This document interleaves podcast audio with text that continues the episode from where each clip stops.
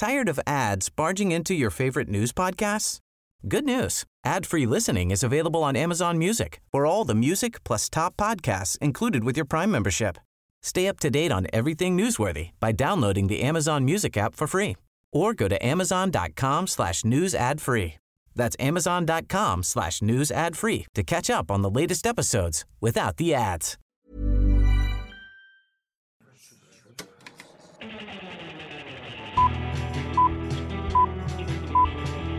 Saca el fanboy que tienes dentro. No tengas miedo de enojarte. Esto es el Club de los Amargados.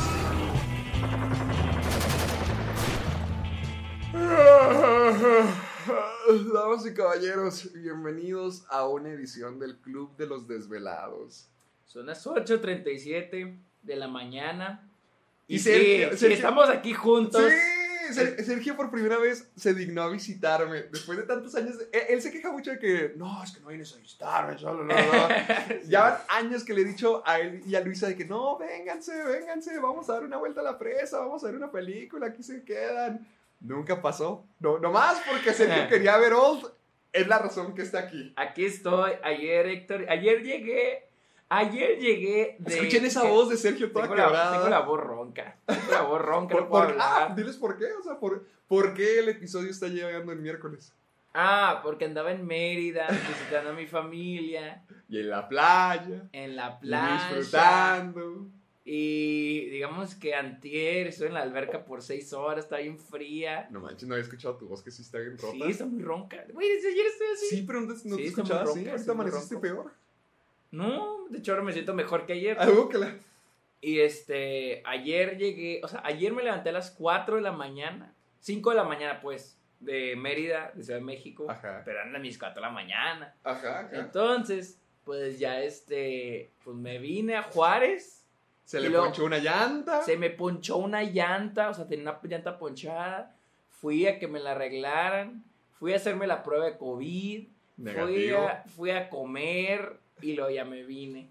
Y luego, pues son tres horas hasta acá a Chihuahua. Llegué a las 7 y fuimos a ver. Old, que va a ser nuestra película de la semana. Vamos a platicar de viejos de. Night Shyamalan porque ayer fuimos a verla al cine. Fuimos juntos a verla. Oye, Ah, ¿Deberíamos decir lo que hicimos? eh, No. Sí, Uy, sí. de cuenta, llegó Sergio y yo tenía hambre, yo sí traía antojos de palomitas. Y dije, ¿qué, qué quieres? Ahí pedimos refrescos, palomitas. Dijo, ay, no hay KFC, es que se me me antoja. antoja. eh, ok, es que cuando me vine de Juárez, se me antojaba pasar por KFC. Pero mis- no trae celular, no trae internet, no, este, me iba a desviar un chingo. Y vi un Subway, compré un Subway. Entonces cuando llegué aquí a Chihuahua, le digo a Héctor, güey, tengo ganas de un Subway. No, de no, KFC, de, de de KFC. KFC. Y literalmente fuimos a KFC, compramos nueve que tiras, compramos así un montón de papas y las contrabandeamos al cine. Sí, así. Es, la- es lo peor que hayas metido. Kentucky, patrocínanos, por favor. O sea, cuando llegamos, la, la técnica es que siempre le pongo una chamarra encima. O sea, la acomodo entre mi chamarra y fijo que así la traigo conmigo. Y cuando nos sentamos y ya cuando ya estábamos sacando, apestaba a pollo. Lo que, lo que me daba risa es que Héctor estaba súper nervioso porque decía, "Uy, no se nota, no se nota. Es que yo sentía la caja así toda sí, caliente o sea, es desde que debajo de mi brazo. Cuando cometes un crimen, sientes que todos te observan. Sí. Pero digo, güey, neta, na- na- o sea, traes la. Tú traes la chamarra y se nota, o sea, como si fuera una chamarra. Es que yo sentía que sí se veía, yo sentía que se veía así una chamarra cuadrada. No, nadie lo notaba. O sea, y, y le dije, güey, nadie te va a revisar. Creo que a los empleados les vale madre. O sea, Yo, yo- yo digo que la chica que nos atendió sí se estaba fijando porque como que me estaba volteando y yo, ¡ay, Yo creo- no! yo creo que lo estás sobrepensando. A, a- a lo mejor, eh, es que yo sentía así el pollo caliente debajo de mí. Y luego la sentía el adrenalina. miedo. Y cuando llegamos a la sala, ahí cuenta, yo le dije a Sergio, va a apestar a pollo, va a apestar demasiado pollo. Y Sergio, nah, nah, nah, ¿qué tiene? No, no es cierto, ¿qué importa? Que apeste, que apeste. Y luego llegamos y sacamos el Kentucky, güey, huele mucho a pollo. Ah, empezó a oler un chingo a pollo y a salsas, ya a papas fritas y pues esas madres no las venden ahí. Pues no. Eh, por cierto, te voy a decir, se me olvidó. ¿Qué? Hace mucho, no recordaba lo que era ver una película en México. ¿Por, ¿Por qué?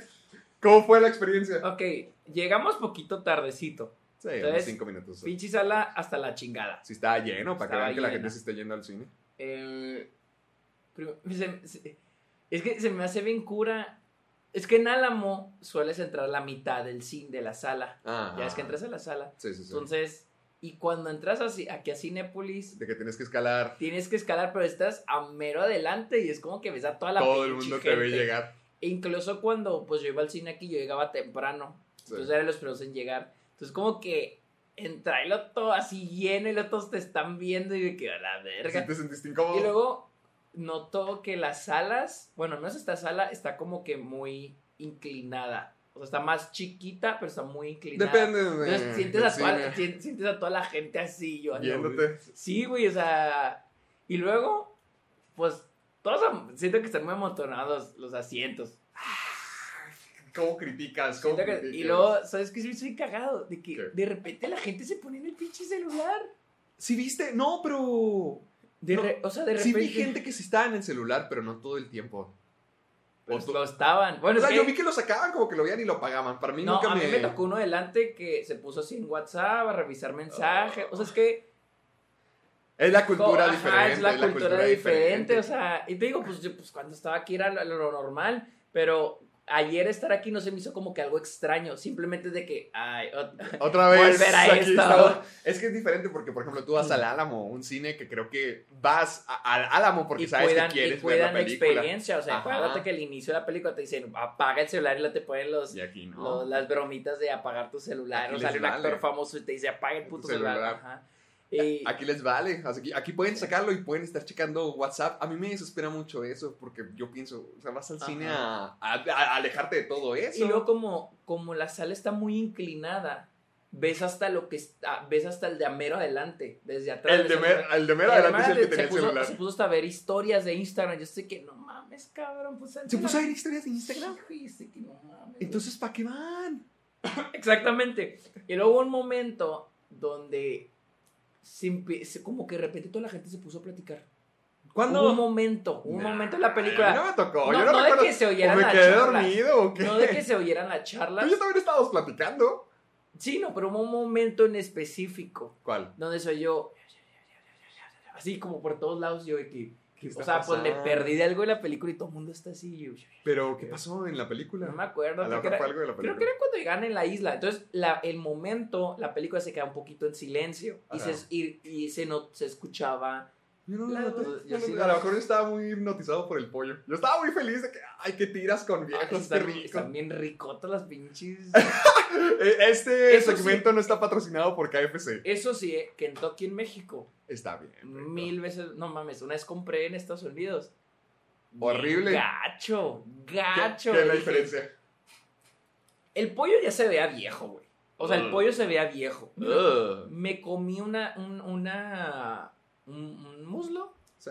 y a la. No, tiré el pollo, güey. O sea, mi, mi mamá siempre dice: si tienes una mala corazonada de. ¿De pollo? De una comida, no, de cualquier Ah, comida, no te lo comas. O sea, se vea bueno. ¿Qué sabe o sea, a tu mamá? Pero cuando sientas, o sea, que algo te diga que algo, está, mal, esto, no te lo comas. Entonces, todo un pollo completo lo tiré. O sea, se veía mal ese pedo. No, está bien rico, así crujiente y la salsa. Sí, no, ya parece no, no o sea, aquí- aquí- Esa salsa esa salsa. de 16 para chuparte los dedos. No, No, pero sí, o sea, en, en Estados Unidos el Kentucky sí, no con ra- o sea, dije con razón casi no hay Kentuckys en Estados Unidos. Sí, fíjate, cu- hay- cuando yo voy al paso yo nunca he visto ningún Kentucky.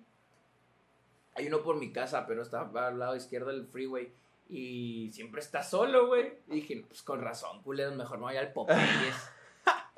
No, Sí. eh, Aquí es mi comida rápida favorita, aparte de los Subways, que tampoco los patrocinan. A mucha gente le gusta el Kentucky. Es que sé que aquí hay gente que lo ama y gente que lo odia. Porque lo odiarían, todo el mundo ama los Kentuckys. A Luisa no le gusta. Ay, por bueno, es que a supuesto. Luisa en general no le gusta tanto el pollo frito. A Luisa como- no le gusta la como- vida. Le da como que asquito el pollo frito de comida rápida. ¿Por? No sé, siente que... Que nomás así de que es puro aceite. Ajá, que es puro aceite. Que es puro aceite, pero por ejemplo en Crackle Barrel de desayunos en, en El Paso tienen un Bien. pollo frito estilo Luisiana y está... Ah, ese sí me gustaría probarlo porque el pollo frito de- es famoso en Luisiana. Ajá, es de Luisiana. Es la soul food, la famosa. Ajá, entonces está bien, está bien rico. Pero ese pues no es de comida rápida, o sea, es está bien, bien, bien. ¿Dirías que ese de que el pollo Kentucky ayer fue lo peor que hayas metido al cine? Yo creo que sí, pero porque casi no he metido cosas al cine. Una, más a, la- a mi lista de cosas. Cu- que Cuando metía. éramos más chicos, mi mamá metía burritos. Ah, O- o sea, qué rico. Porque a mi mamá siempre le gustó ir al cine temprano cuando hay menos gente. Sí. Entonces nos llevaba al cine a veces saliendo de la escuela, nos recogía y, ya, y nos compraba burritos. Ah, Nos compraba burritos y los metía en su bolsa. Y nos los comíamos. Qué bonito, qué memoria. Sí. Mi mamá hacía lo mismo con Subways. Pero. No, no, o sea, como tú. Ah, yo, yo, yo iba con el plan de que pinche Héctor profesional va a ir con toda la confianza y ustedes, güey, de que, güey, se me nota el pollo. y no Es que antes no. Es que no esperaba que fueran dos cajas. Yo esperaba que nomás fuera una caja. Y que fuera más fácil. Pero es que yo Y sí los está chorreando. Y se, y se estaba chorreando por un momento. O sea, ¿te te acuerdas de que teníamos los dedos todos ya pegajosos? Ajá. Yo por un momento pensé que, madre, se nos va a caer, se me va a abrir el pollo ahí cuando estemos pasando. Yo, yo pensé que, se, que ahí en, el, en, en tu. En la. Esta, güey, en la chamarra se te, estaba, se te iba a chorrear. No he, no he checado mi chamarra, no he querido ver. No, no, No, creo, no, no no creo, no creo porque cuando, yo lo puse en mi short, pero le puse servilletas abajo Ay, y no, no hay problema. nada más y una gotita porque se me chorreó a mí, se me cayó un poquito de pollo. Así come Sergio. Así como, como perrito. Bueno, si se pregunta qué tiene que ver eso con el cine, Pues de qué lo pues metimos, lo metimos al cine. Bienvenidos al Club de los Amargados. Ya saben, señores, el episodio 101, ya después de nuestro crossover. con- 101. Ah, oh, hagamos una remembranza. Dime qué te qué sentiste al estar con Jorge Pinarello. El de te lo resumo. La neta sí está muy emocionado, sí está muy emocionado, pero cuando todos decían de que no, que no, estaba, o sea, más bien yo estaba nervioso De que saliera algo de mal con que la saliera transmisión. algo mal con la transmisión. No por él, o sea, yo no me suelo poner nervioso con, con gente Famosa. Ajá. la neta, no tra- trato de verlos Como, como igual, porque siento que incluso a ellos les puede molestar que los veas así para arriba. Sí. Hay unos que sí les gusta que le dan para arriba, pero siento que con Jorge no era el caso. Entonces, no, o sea, pues dije, pa, pues una plática normal. Pero yo estaba nervioso de que la transmisión estuviera saliendo mal. bien. Entonces yo tenía un ojo en, la en, el, en el, ¿cómo se llama? En el- la videollamada y otro en el chat. Ajá. Y luego otro en el celular en caso de que Cristian me dijera, "Ah, güey, está esto". mal. Por ejemplo, al inicio yo Los, tenía el- los el, micrófonos. el volumen yo lo tenía muy alto. sí, o sea, sí, sí. súper Me mandó alto. mensaje a mí también. Sí, entonces vi que él estaba man- ya cosa ahorita yo vi que mandó mensajes al, al en Discord, Ajá. pero nadie lo vio. Nadie lo vio, nadie de nosotros lo vio, pues nadie dijo, nadie dijo, alguien avísele a Sergio. Y nadie me decía, Ah, sino que Cristian ya después me mandó un mensaje por WhatsApp y ya fue cuando le bajé el volumen. De hecho, para el podcast anterior, para la versión de podcast, Sí. tuve que ponerme así, Bajar los bajar niveles. parte por parte cuando yo hablo. Pero ¿cómo te sentiste? O sea, yo sé que a lo mejor no te volviste loco. Chido, la neta. Pero La neta estoy chingón, a mí sí me... hace un año me estabas diciendo, este tipo es Jorge Pinarello, te lo resumo, ve, este video. Es que yo sí lo amo. Y lo toca y dices, es que Sergio es muy fan tuyo. Pues lo, lo traté de decir así de una manera como, como leve, sin avergonzarte como mamá.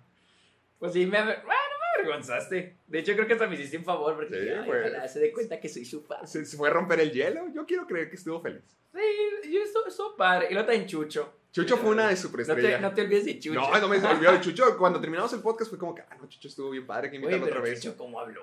Siempre tenía algo que aportar. Eso es algo bueno, eso es Sí, algo bueno. Sí, pero me da risa porque cuando, cuando edité el podcast, Sí. cualquier punto donde ponía el audio para escuchar una parte, era Chucho era hablando. Chucho. Era Chucho hablando. Habló más, más que nosotros. Hay que Hay que invitarlo traerlo más. Hay que traerlo hay que invitar a Chucho otra vez y hay que conseguir más invitados. Gente, si ustedes tienen idea de a quién les gustaría que trajéramos, díganos para, para ver si lo podemos conseguir. Ya conseguimos a Jorge Pinarello. Y luego también podríamos conseguir a... Leyendas, Leyendas legendarias. legendarias. Sí, ellos son de Juárez. Podemos ir a hablar de películas de terror. Solo digo, solo digo. Lo ponemos ahí en la mesa. Para octubre. Va. Pero bueno, a ver qué películas viste. Lo que iba a ver, tú, tú primero, porque yo estoy a punto de abrir mi- ayer, mi- yo no vi nada. Nada. Como estuve fue en la ciudad, pues no, no tengo. Lo único que vi fue este. Ah, no, sí vi desde la semana pasada. Vi. Ok, no, es mentira, sí vi. Ah, eh, ok, vi el documental de Anthony Bourdain. ¿Sabes quién es Anthony Bourdain? Suena como alguien de básquetbol. No, alguien de cocina. De ajá, De es el cocina. chef, el chef que El se chef. suicidó. ¿Por Hace qué como tres años. Creo que ya habíamos hablado de esto en el podcast. Estoy teniendo un déjà vu.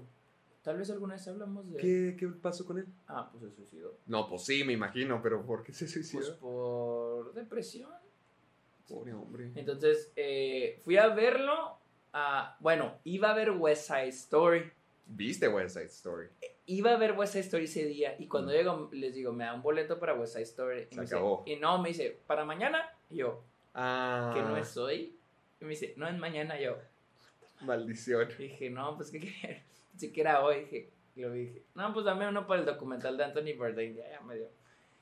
Y es del mismo de Won't You Be My Neighbor. Tú sabes que yo soy Ah, fan de ese documental. Mr. Rogers. La neta, está padre el documental. Para alguien que no sepa quién es Anthony Bourdain, está muy bueno. O sea, Sí te da la idea de ajá, quién fue. Ajá, exacto. ¿Qué te cuenta? O sea, toda su vida de hasta el final. Ese es mi problema con la película. ¡Ah! Te cuenta todo.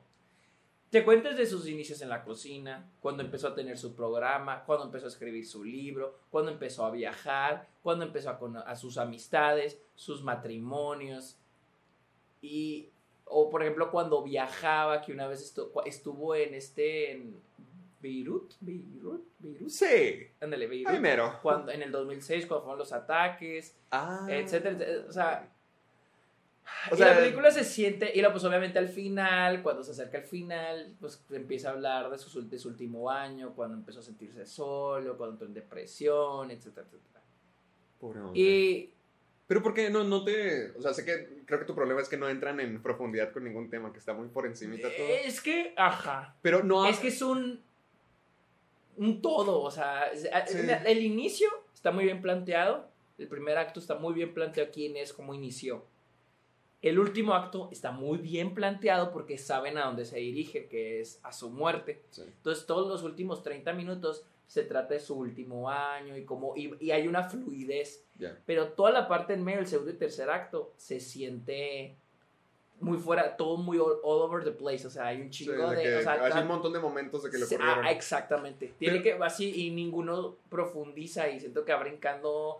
Te digo, y, y está muy interesante, no es nada aburrido, pero si alguien, eh, sí, sí, como que no se siente fluido, o sea, se siente que quiere hablar de muchas cosas. Y no te dicen, no especifican por qué se suicidó. Yo O sé sea, que por la depresión, pero ¿por qué empezó? ¿Cómo? A mí me llama mucho la atención cómo es que alguien tan famoso y tan exitoso Ajá. llega hasta ese punto de que cualquiera nos podemos sentir solos, depresivos. ¿Por qué llegó a ese punto alguien tan exitoso como él?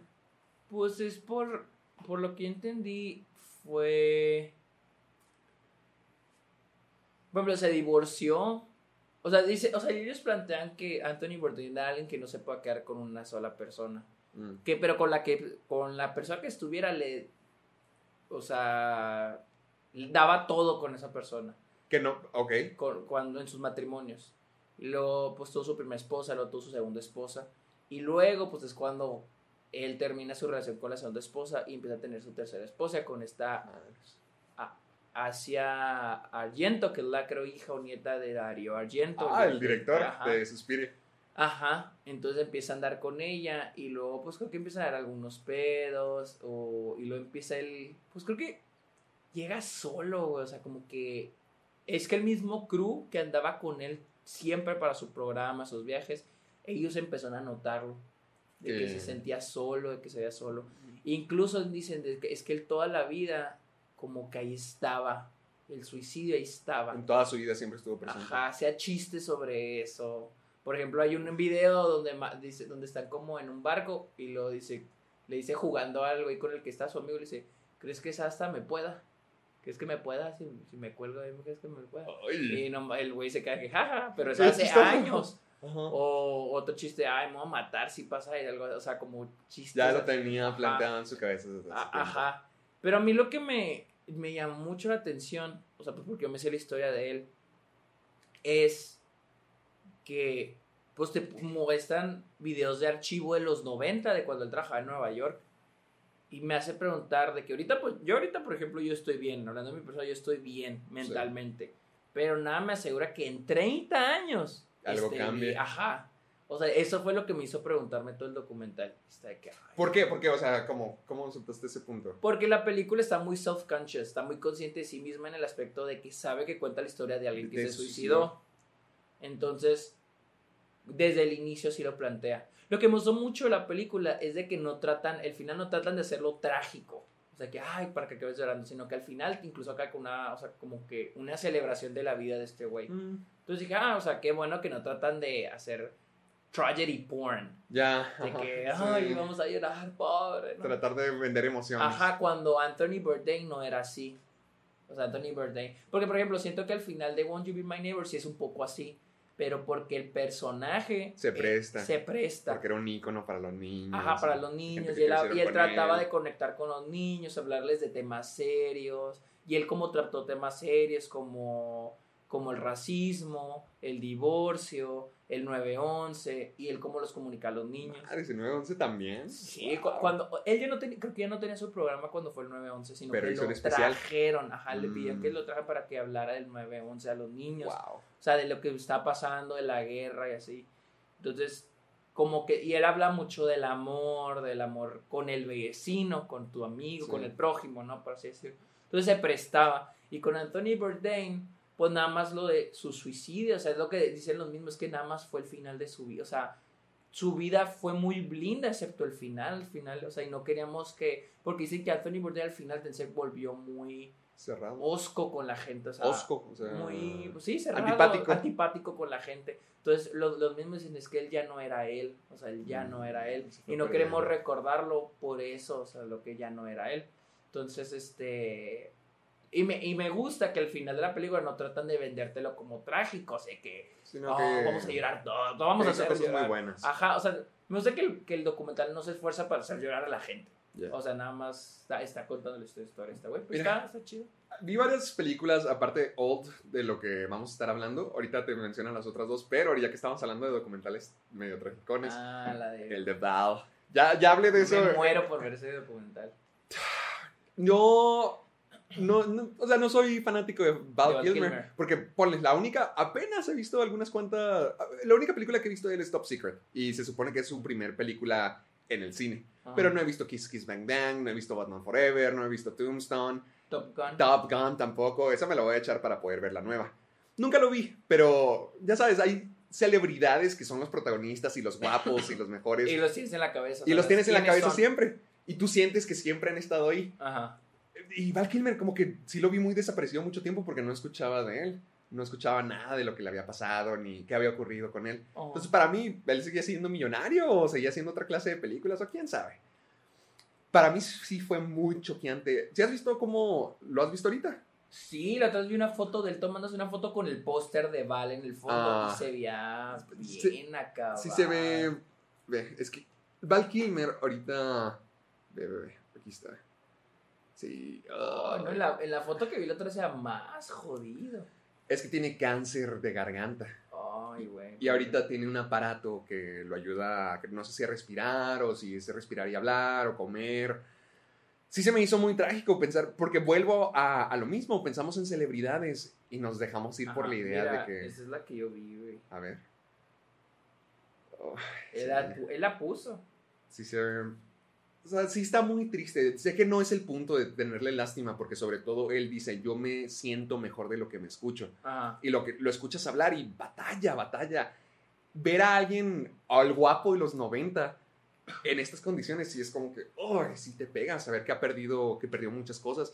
Haz cuenta, el documental te cuenta toda la historia de su carrera. Igual me recordó mucho lo de Anthony Bourdain, porque te cuenta toda su vida, desde Ajá. que era niño hasta, hasta ahorita. Y um, mucha gente también tenía esa queja de que a lo mejor es un poquito superficial porque no llega a profundizar en nada, pero a mí se me hizo como que algo muy personal, porque todo el documental es a través de grabaciones que él tenía. Oh, ok. Él, desde que era niño, él, él es el blogger original. O sea, eh, eh, eh, de verdad, porque en los 70s, en los, bueno, no en los 70s, en los... Desde que era niño se grababa así con sus hermanos haciendo sus películas. Y te cuenta esas historias desde cuando eran niños filmando películas y cómo su hermano quería ser director, su hermano Wesley, y terminó falleciendo. Y él trató de continuar el sueño, cómo entró a Juilliard. Él, él- él era muy prestigioso. Yo no tenía idea de lo mucho que Val Kilmer era como que sí, actuación. O sea, soy un artista. Ajá. Entonces te va contando todo ese proceso de cómo estuvo en Juilliard, cómo fue consiguiendo sus primeros papeles, qué es lo que iba haciendo. Y todo siempre está grabado desde su cámara. Hay escenas en Ok. Donde está, ya más adelante en su carrera, donde está en la isla del Dr. Morrow. Ujú. Esa es una película que hizo con Marlon Brando y él siempre fue su héroe. Entonces, eh, eh, justo en la película puedes ver así una toma donde él está grabando a Marlon Brando, de que está hablando con él y Marlon está ya gigantesco, ya está Sí, sí, sí. enorme, enorme, enorme, y está en una hamaca nomás girándose. Y dice, dame un empujón. Y, y él está, todo está grabado, todo puedes ver, toda la historia desde Tombstone, desde Top Gun, desde todas las películas, cómo él se Sí, grababa. grabándolo. él Oh, grabándolo. No mames, se lo pone más chido. Eh, Está, No sabía que iba a ser así. sí, porque te, te digo, te das la idea, tienes idea de cuál fue su carrera, Ajá. pero no tienes idea de cómo la vivió, cómo fue para él. Ah, qué verga. Y- Yo sí me. Es que yo me muero por ese documental. Estuvo buenísimo, estuvo muy bueno, porque te pone eso del pasado y hace el contraste de lo que es ahorita. Sobre Mm. todo porque al- tal parece que Val Kilmer se hizo de una reputación de que era muy difícil trabajar con él. Ajá. que era muy pesado, hasta tu- tuvo problemas con Robert Downey Jr. en, en Kiss Kiss Bang Bang, y fue lo que eventualmente lo fue como que tachando, tachando, tachando, porque todos decían, no quiero trabajar con Val Kilmer. Y aquí te das cuenta de que pues el, el sujeto simplemente quería hacer arte, el sujeto sí estaba muy interesado en sus propios proyectos. Es muy triste porque al punto donde ya no estaba teniendo los papeles que antes tenía, él mismo se empezó a, hacer ese papel. Él tenía millones, porque es una, era una celebridad, él lo estaba buscando junto como una fortuna de 28 millones más o menos, pero todo lo perdió, porque todo se lo invirtió con su papá y lo perdieron. Em, tuvo que vender muchas de sus propiedades y muchas de sus cosas para poder hacer lo que sería su, su gran regreso. Él iba a hacer una obra de Mark Twain, donde él iba a ser, donde él era Mark Twain. Y él, él la fundó y fuck, le- no te lo voy a expoliar, le, le empezó a ir muy bien, luego llegó lo del cáncer, o sea, cositas así, él estaba muy dedicado a su arte, él realmente quería, no quería ser un poster boy, no quería ser un blockbuster, él quería hacer algo interesante. Ajá. Entonces la, la, el documental sí te da un vistazo a cómo fue mal interpretado y cómo lo fueron Sí, tachando. siento que idealiz- Idealizamos. idealizamos mucho a los actores. O sea, ¿Sí? Más a los de qué tipo, como Tom Cruise, Eh, como a Brad Pitt, Sí, Brad Pitt. como a, pues, a Val Kilmer. O sea, de que los ponemos como. Ahorita ya con redes sociales ya nos sentimos más cercanos a ellos. Sí. Pero antes era como que estrellas lejanas, Inalcanzables. inalcanzables. Entonces hablar de ellos era como que, no, el ambiente en el que andan ellos, o andan en la cima, o, sea, era como que... eh, y pues muchas veces son personas normales trabajando. Por ejemplo, esta Shiva Baby, de que dices, ah, salió en una película y lo que sea, pero la sigues en Instagram y normal. O sea, ya, Ajá, ya ahorita ya tienes esa facilidad de meterte a tu Instagram y ver que van al baño, de que to- se toman tragos los viernes, que van a casa de sus tíos. Sí, ajá, exa- exactamente, o sea, es más cercano, pero antes, pues sí, y te imaginabas esta vida. Viviendo así en la cima de Los Ángeles. Y más en los en 90, yates. cuando tenías a Michael Jackson, tenías a Michael Jordan, o sea, Sí. tenías a todos estos íconos. Y eran de que mamadona, decías de que no mames, esos güeyes. Ajá, y luego que, las, que los paparazzis los seguían a todos lados. Porque no había otra manera de saber de ellos. Y ahorita en redes sociales es como que. Ya tienes el contacto. Sí, y su nivel, el nivel de estrella de los actores ya. Ya ha bajado. Siento que ahorita está Sí, muy no, no, difícil o sea- para que alguien sea un Tom Cruise, un Brad Pitt. Sí, o sea, na- no se me ocurre nadie. Ponle quien, eh, ahorita Timothy Chalamet y Florence Pugh, pero al mismo tiempo... Pero siento que ellos son populares en redes sociales. ¿Quién, no- Sí. quién es una superestrella ahorita? Sí, no siento que Timothy Chalamet o Florence Pugh estén a la cima como estuvo Tom Cruise, por ejemplo. Tal vez La Roca. La Roca, alguien así. Scarlett Johansson. No, se me hace nada más. Creo que nada Roca. Y La Roca porque salen demasiados blockbusters. Eh, pues es el actor más pagado. Pero incluso creo que entre las estrellas antes eran mejores actores. Tom Cruise. Sí. Desde. ¿Cómo se llama? La de. Risky Business. No, la, la que hizo con Martin Scorsese, la de. ah, se me olvidó. Se me olvidó que es una post que. Que juegan billar y apuestan. Y, como el episodio de Drake y Josh. Bartender, nah, no sé. Sí, desde ahí es donde ya empezó a pegar. Lo hizo Rainman, con Rainman Front despegó. Pero él, él era muy buenos actores. Val Kilmer, hasta que yo recuerdo, es buen actor. Es, era, es muy buen actor, al Es muy parecer. buen actor. Entonces, y ahora no siento que haya un actor que, que digas, no mames, así. La cima. O sea, el, inalcanzable. Lo Ajá, que el inalcanzable. Creo que sigue siendo Tom Cruise y Brad Pitt. Pero creo que incluso las redes sociales han, han hecho que bajaran. Sí, porque También- los hace más humanos. También Will Smith. También Will Smith. Sí, Will pero Smith. Will Smith ahorita ya como es ya se la pasa subiendo cosas, ya lo sientes más cercano. Sí. Antes era como que no mames, la estrella Will Smith.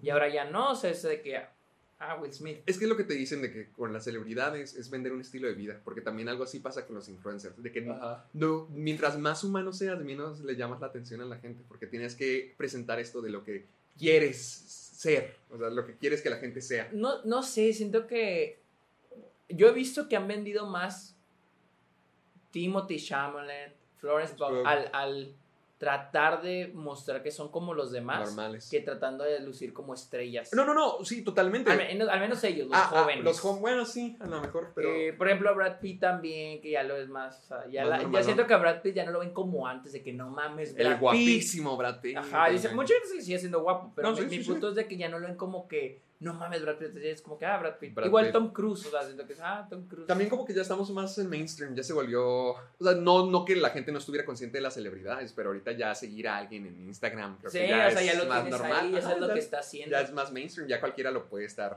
involucrado en eso. Ah, ajá. Y con Val sí se me hizo muy triste porque, te digo, te muestran todo lo del pasado y también lo interpolan con, con lo actual o sus pensamientos de antes, cómo se mezclan con los de ahorita. Y es triste porque ahorita Val hace apariciones públicas, presenta películas, hace firma autógrafos. No tiene nada de malo. Pero él mismo dice como que, nada, pues yo estoy vendiendo mi, mi yo del pasado. Sí, ajá, depende de su él del pasado. Y eso duele, o sea, Sí. duele mucho escuchar eso de alguien que por, te- te- también te vuelve- lo vuelve muy humano y muy sincero porque nuevamente nos imaginamos todo eso y pensamos que ya son celebridades millonarias para siempre. Ajá. Pero ve, él, él protagonizó muchísimas películas. Sí, es que muchos creemos que porque son actores ya tienen su vida La vida resuelta. Ajá.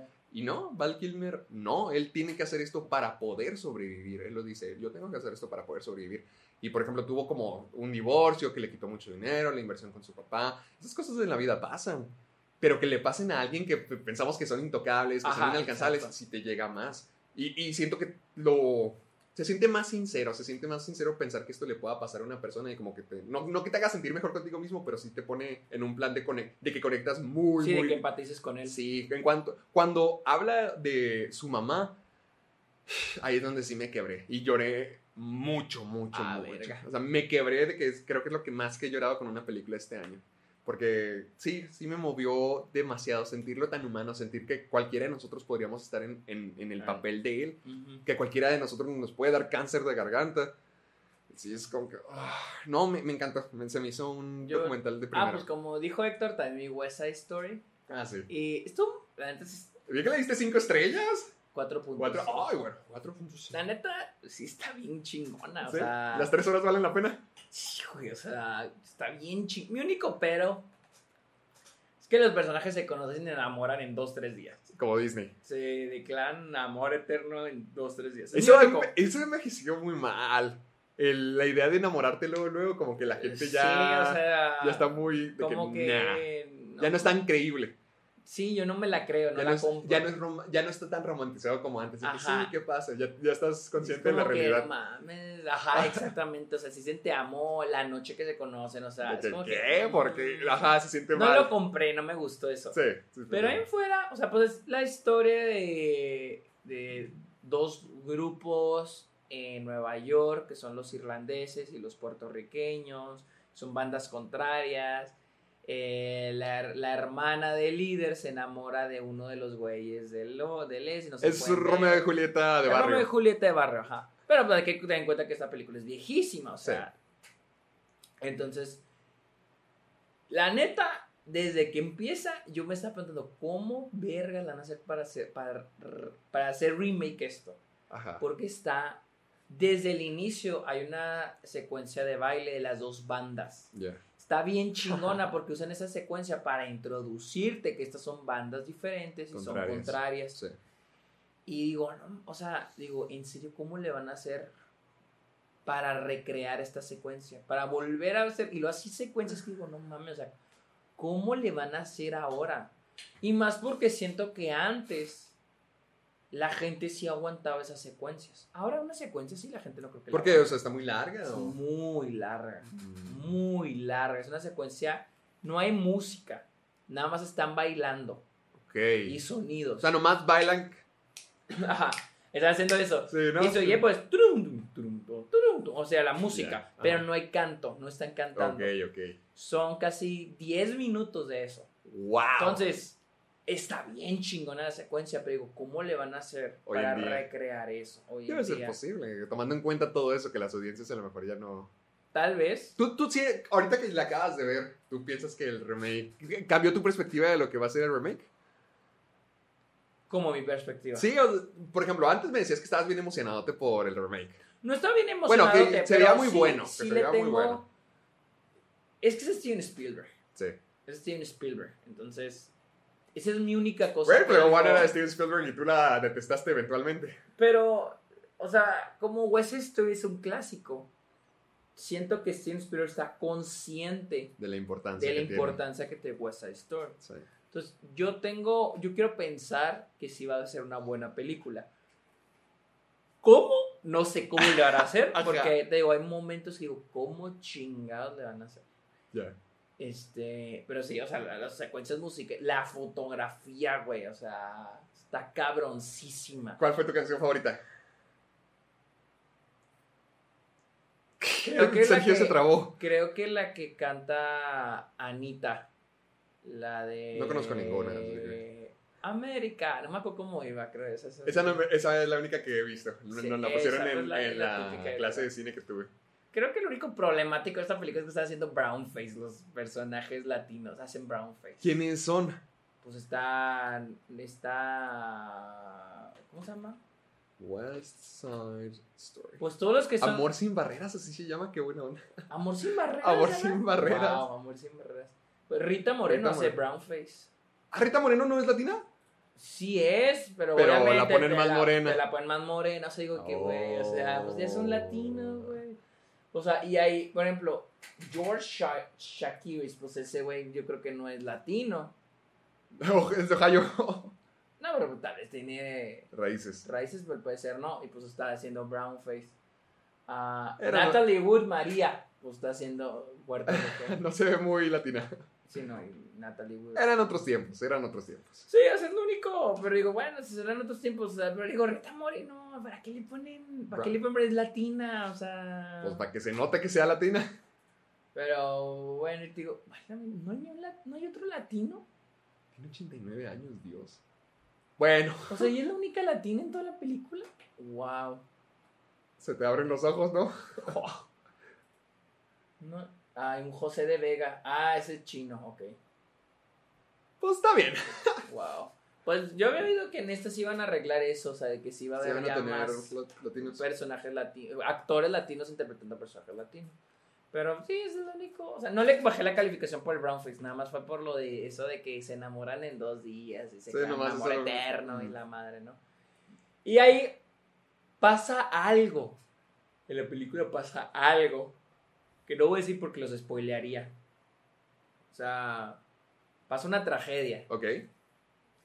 Pero el, el modo en que cierto personaje reacciona a esa tragedia se me hace muy veroso. O sea, es como que, güey, o sea, No, alguien normal no reaccionaría ajá, así. no reaccionaría así, pero es, es mi único pero, o sea, son así cosas. Yo vi otras dos. ¿Cuál?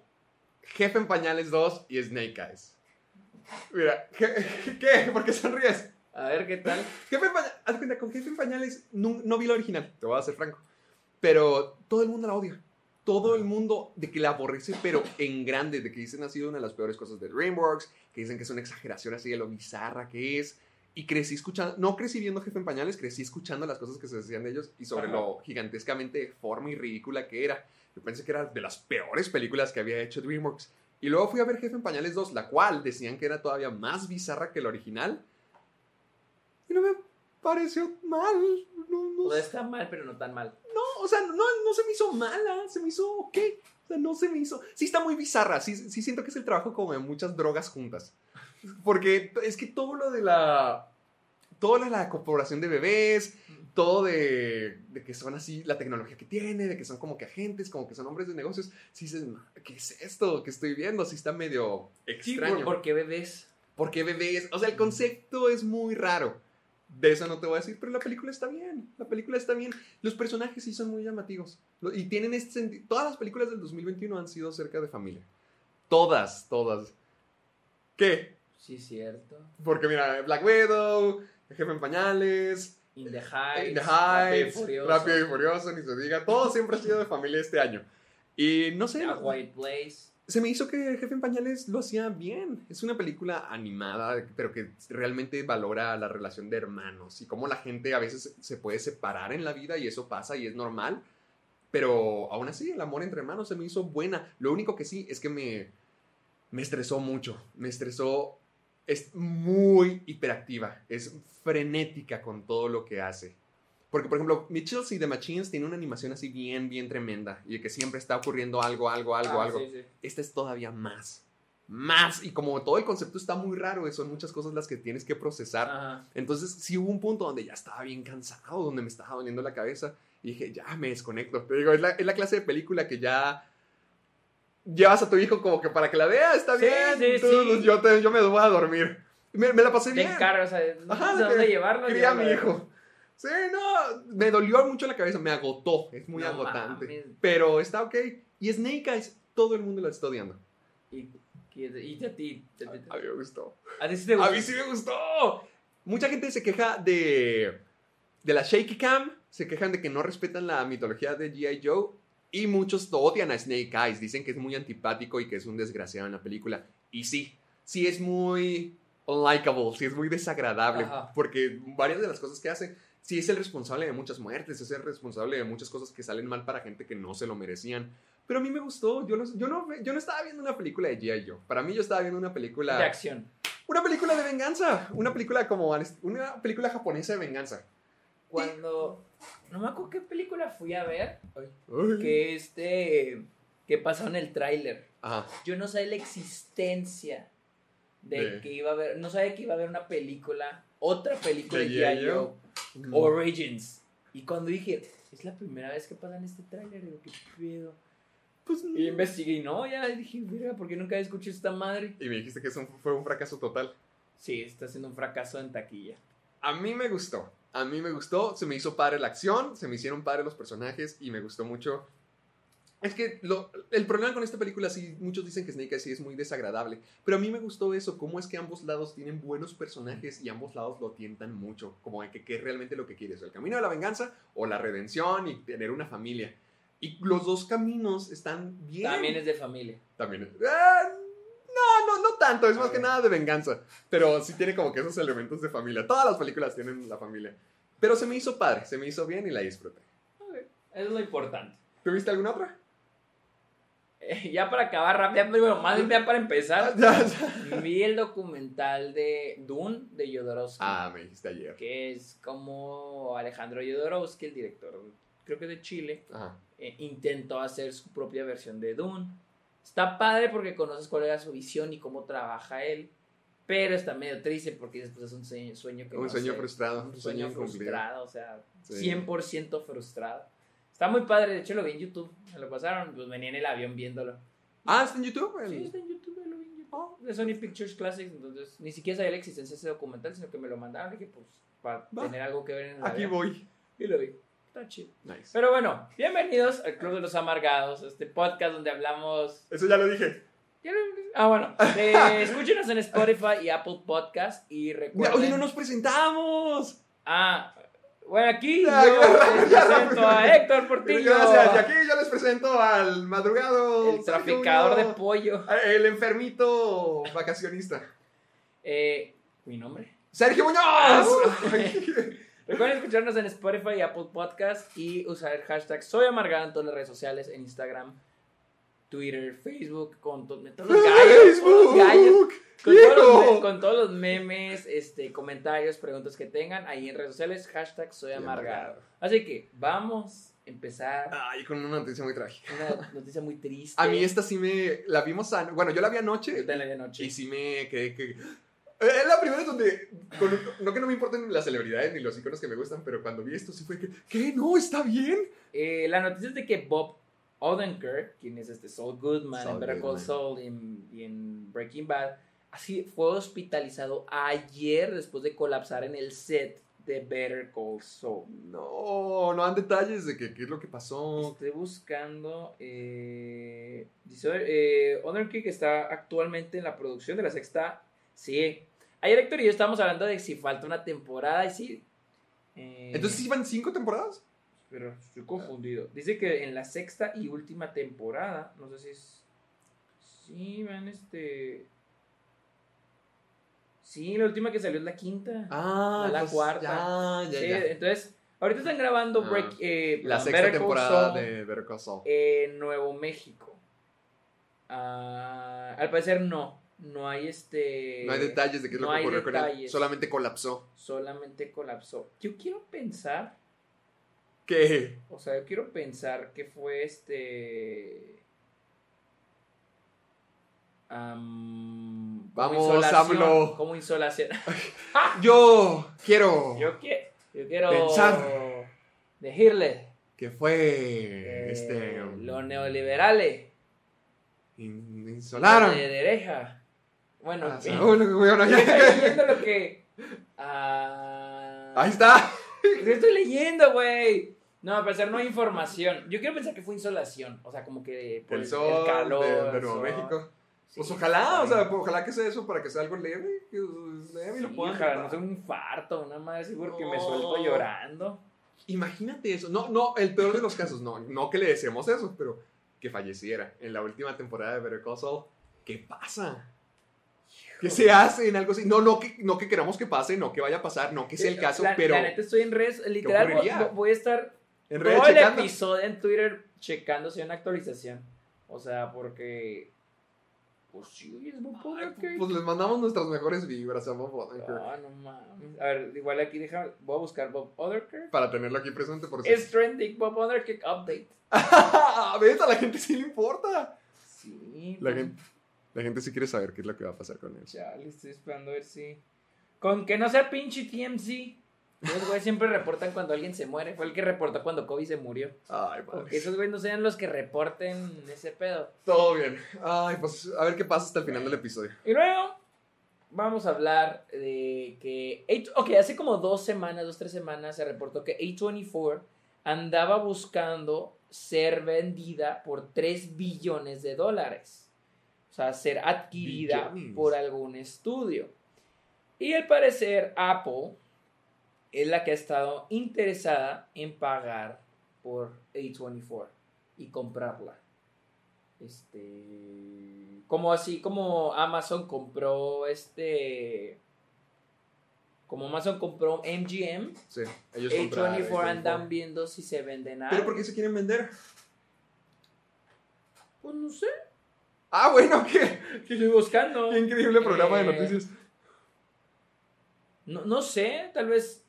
Tal vez, no sé, yo siento que es más como corporativo, o sea, esta estructura, no sé si les convenga más estar dentro de una compañía. Mm, Pero, ¿crees que valga algo así 3 billones de dólares? ¿Cuánto se vendió Disney? Disney, Ajá. Digo, ¿cuánto se vendió? MGM, Ajá. creo que por 6. La mitad. O O sea, ¿tú que- crees que vale menos A24? No, es que no sé cuánto vale. Aquí lo que dice el artículo es que la mayoría dicen que no. O sea, que, que si vale 3 millo- billones de dólares y dice- Los profesionales dicen que profesionales no. dicen que no. Es que la cosa Pero pues Apple, de que se pudre en dinero, se pudre en dinero. es que sí, güey. O sea, por ejemplo, este A24 no tiene un IP, una propiedad intelectual que digas, ah, no mames. Necesito Viéndolo esto. del lado financiero, viendo del lado como hombre de negocios, no como artista. Ey, Viendo del lado de negocio, no tiene Una propiedad. una propiedad que ah, la vamos a explotar. En GM tenía 007. Sí. O sea, Fox ni se diga. Pero hablando de propiedad intelectual, Tal vez es para darle renombre a Apple, para poder decir nosotros somos los, que hacemos esto. Porque ahorita Apple, ¿qué es lo que...? trae Que lo algunas es. cosas. ah, O sea, es que apenas. O sea, apenas. Por eso no, no tiene nada como que, ay, necesito mi Apple Plus. Sí, exactamente. A, lo mejor con esto es para darse renombre, para que digan, ah, nosotros en Apple tenemos cosas como The Wedge, como Iglogma, todo eso. Y Clockman. La o sea. O sea, sí, podría ser. O sea, podría ser, pero, pero te digo, 3 billones sí, Sí, es es muy elevado porque, te digo, no tienen algo que sea revenue. O sea, no, no van a adquirir algo. Sí, o sea, no se va a pagar solo. No, No, se va a pagar solo. no van a conseguir inmediatamente inversión de... Modo- no creo que van a hacer un spin-off de Hereditary. Ni Digo- ninguna de las películas de A24 son Digo- de que super taquilleras de blockbuster. Creo que la película más taquillera ahorita es la de Uncut Gems. La película más taquillera de, de A24. ¿Cuánto, cuánto hizo? Creo que hizo como 20 millones. Uncut Gems. Box office. Box. Box office. Estamos checando, gente. Estamos checando. 50 millones. Ah, 50 millones, sí. Pero, 20. o sea, sabemos que combinando eso con todas las demás películas. A ver, ponle cuánto costó Uncut James, el budget. Budget. Costó 19 millones. 19 millones. Sí, yo digo de que no es una decisión financiera. Yo digo que debe ser una decisión por renombre, como por reputación. Porque no importa. Si Apple la adquiere, sí sería, ajá, sí Porque- sería por eso. O sea, no importa si combinas todas las películas de A24, yo digo que no alcanzan los 3 billones. Yo creo que yo no tendría problema si la adquiere otra, o sea, creo que la única que no quisiera que adquiriera A24, ¿Quién? Disney. no, Warner. ¿Por? Porque Warner es bien problemática con sus pinches, o sea, Directores. con AT&T, con AT&T, o sea, no sé lo que está haciendo con Warner, con sus propiedades. No sa- trae un desmadre Warner. Warner trae un desmadre. O sea, ya que se- ya el hecho que se juntan con Discovery es porque traen un desmadre. Prefería que A24 se fuera con Disney. Porque Disney ha hecho un muy buen trabajo con Fox Searchlight. Mm. Sí, Ganaron el. Oscar por Nomadland. Disney Eso ganó el. Oscar por Nomadland. Y van a estrenar The French Dispatch. O sea, pues va a estar perro. han, han respetado Fox Searchlight. No han querido meter, porque ahora somos Disney y vamos a meter mano. O sea, no. Eh. Entonces, no me molestaría que A24 se Fuera. fuera con Disney. Miramax, Kill Bill es de Disney. Ah, ah, sí, Mira- cierto. Miramax, o sea, no me molestaría que Disney la adquiriera. Ah, pues O podría sea, ser. estaría- siento que estaría en buenas manos. Eso, o sea, que esté en buenas manos. Con eso. Y Warner. Warner es un desmadre. O sea, Warner es un desmadre esa pinche compañía ahorita. Entonces prefiero que esté una compañía que esté estable como Apple o Disney. Sí. Que Disney ya sabe qué está haciendo. Entonces, Estaría bien, no. estaría bien. Yo, Sí. yo digo que nadie más va a ofrecer 3 millones por es un A24. chingo. ¿Quién sabe si Apple se ofreció? Dice si Apple ofreció. Porque sé que A24 quería eso, 3, Ah. billones. Pero no sé si Apple dijo, ah, Simón, güey. No, quién sabe. Pero bueno, vamos a la siguiente noticia. Esta fue, Héctor me pidió que la agregara. Ah, está cargando. la de. Pokémon, la de Pokémon, aquí la La de tengo. Pokémon. Netflix está desarrollando una serie live action. Una serie. Una serie, Live action. Oye, Scooby. Una serie live action de Pokémon con Joey Henderson, el creador, el showrunner creo es, de Lucifer. De Lucifer. Yo no soy fan de Pokémon. Yo era muy fanático cuando era ¿Ah, niño. sí? Yo era muy, muy fanático cuando era niño, pero era fanático de las originales. Ahorita ya estoy en un punto. Yo ya no veo Pokémon, obviamente, pero sí estoy en un punto donde digo, como que ya, ya, ya fue mucho. Ya, ¿cuántas Ah. generaciones pueden tener?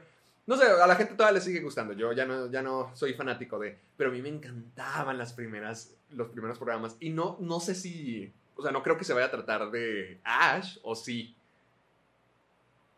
De que sea algo como la historia Pues de lo que hemos visto de ahí dice Pokémon. que va a estar pegada a Detective Pikachu. Que podría, Ah. podría ser. Hay rumores que dice que puede estar relacionada Ah. con Detective Pikachu. Ah, pues sí, te- supongo que tienen. Ok, me gusta la idea. Porque de que recrearan la serie de Pokémon, pues no, no se armaba. Ajá. Pero si es en un mundo. Si es una serie original de Pokémon, nomás que se apega al mundo de Detective Pikachu. Y es su hist- historia original, se me hace padre. Se me hace una buena forma de continuar esto. Pues sí, o sea, sí, o sea, si es original, sí. No creo que va a ser un remake. Ah, sí, no creo que va a ser un, un remake. Creo que va a ser como que un este. ¿Va a haber una de Far, de Far Cry? ya viendo todo, otra noticia. estoy leyendo de Far Cry, de Terminator. Netflix, uh, a strong push into anime in recent years, having produced another real series. but- ah, va a haber un anime de Far Cry y Terminator. Pobre Netflix, ahorita que Netflix anda a ver qué pega. ¿Cómo, cómo es? Sí, pues sí. Sí, ah, pues, pues pónganse las pilas y traten bien a sus series. Pero bueno, vamos a hablar de otro proyecto. Y es de que Michael B. Jordan está desarrollando su propia película de Superman. Él la está haciendo, él es el productor.